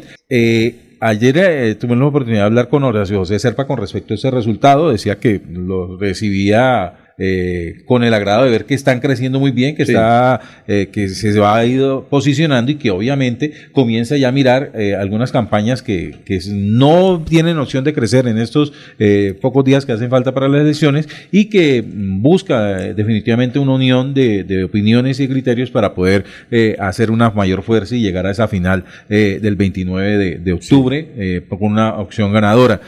Sorprendió también la declaración que hace el, eh, si no sé si lo tenemos al fondo, eh, Arnulfo, a Sí. Horacio Serpa, con respecto a lo cómo recibió este resultado del tracking RCN. Perfecto. Pues estoy feliz, estoy contento, me acabo de enterar. Hay que trabajar muy duro, seguir caminando, seguir abrazando, seguir contándole a la gente. Y Horacio José tiene experiencia, quiere ejercer un liderazgo y tiene capacidad de gestión. Bucaramanga está completamente estancada, tenemos un buen plan, inyectarle recursos a nuestra economía. La gente tiene que tener empleo, oportunidades, apoyo a los sociales fundamental y por supuesto una ciudad más segura. Eh, en lo que queda ya de campaña, poco menos de, de 60 días, eh, ya comienzan a ver como alianzas, sí, un 20% que yo sé lo ubica muy bien y comienza a mirar pues candidatos con menos favoritismo. ¿Cómo va ese llamado a esos que ya difícilmente pueden llegar y que de alguna manera a usted sí le sirve que, que se acerquen? La unión hace la fuerza. Y eso es lo que va a definir el futuro de Bucaramanga. ¿Habrá Yo he conversado con varias personas, varios amigos, eh, candidatos, supuesto, muy valiosos y espero pues que, que en los próximos días, que en las próximas semanas podamos avanzar mucho más en esas conversaciones. Perfecto, muchas gracias. Ahí teníamos entonces al candidato Horacio José Serpa con respecto a cómo recibe los resultados de esta última encuesta que presentó RCN en el día de ayer y obviamente donde destaca el crecimiento que ha tenido su nombre de aceptación. Un dato interesante, don Alfonso, la organización que le ha dado la, eh, la presencia de Miguel Ángel Sánchez en la campaña Horacio José Ah, Serpa ha sido primordial en el desarrollo de este, del crecimiento de, de la campaña. Ah, muy bien, 722. El aire se contamina, no se da cuenta la gente, sigue tirando desechos inconscientemente. El aire es la vida, vamos a reforestar, el compromiso es de todo y lo vamos a lograr. Con el futuro de los niños no podemos jugar, vamos a dejarle aire que puedan respirar. CAS Santander. Soluciones inspiradas, derivadas y basadas en la naturaleza.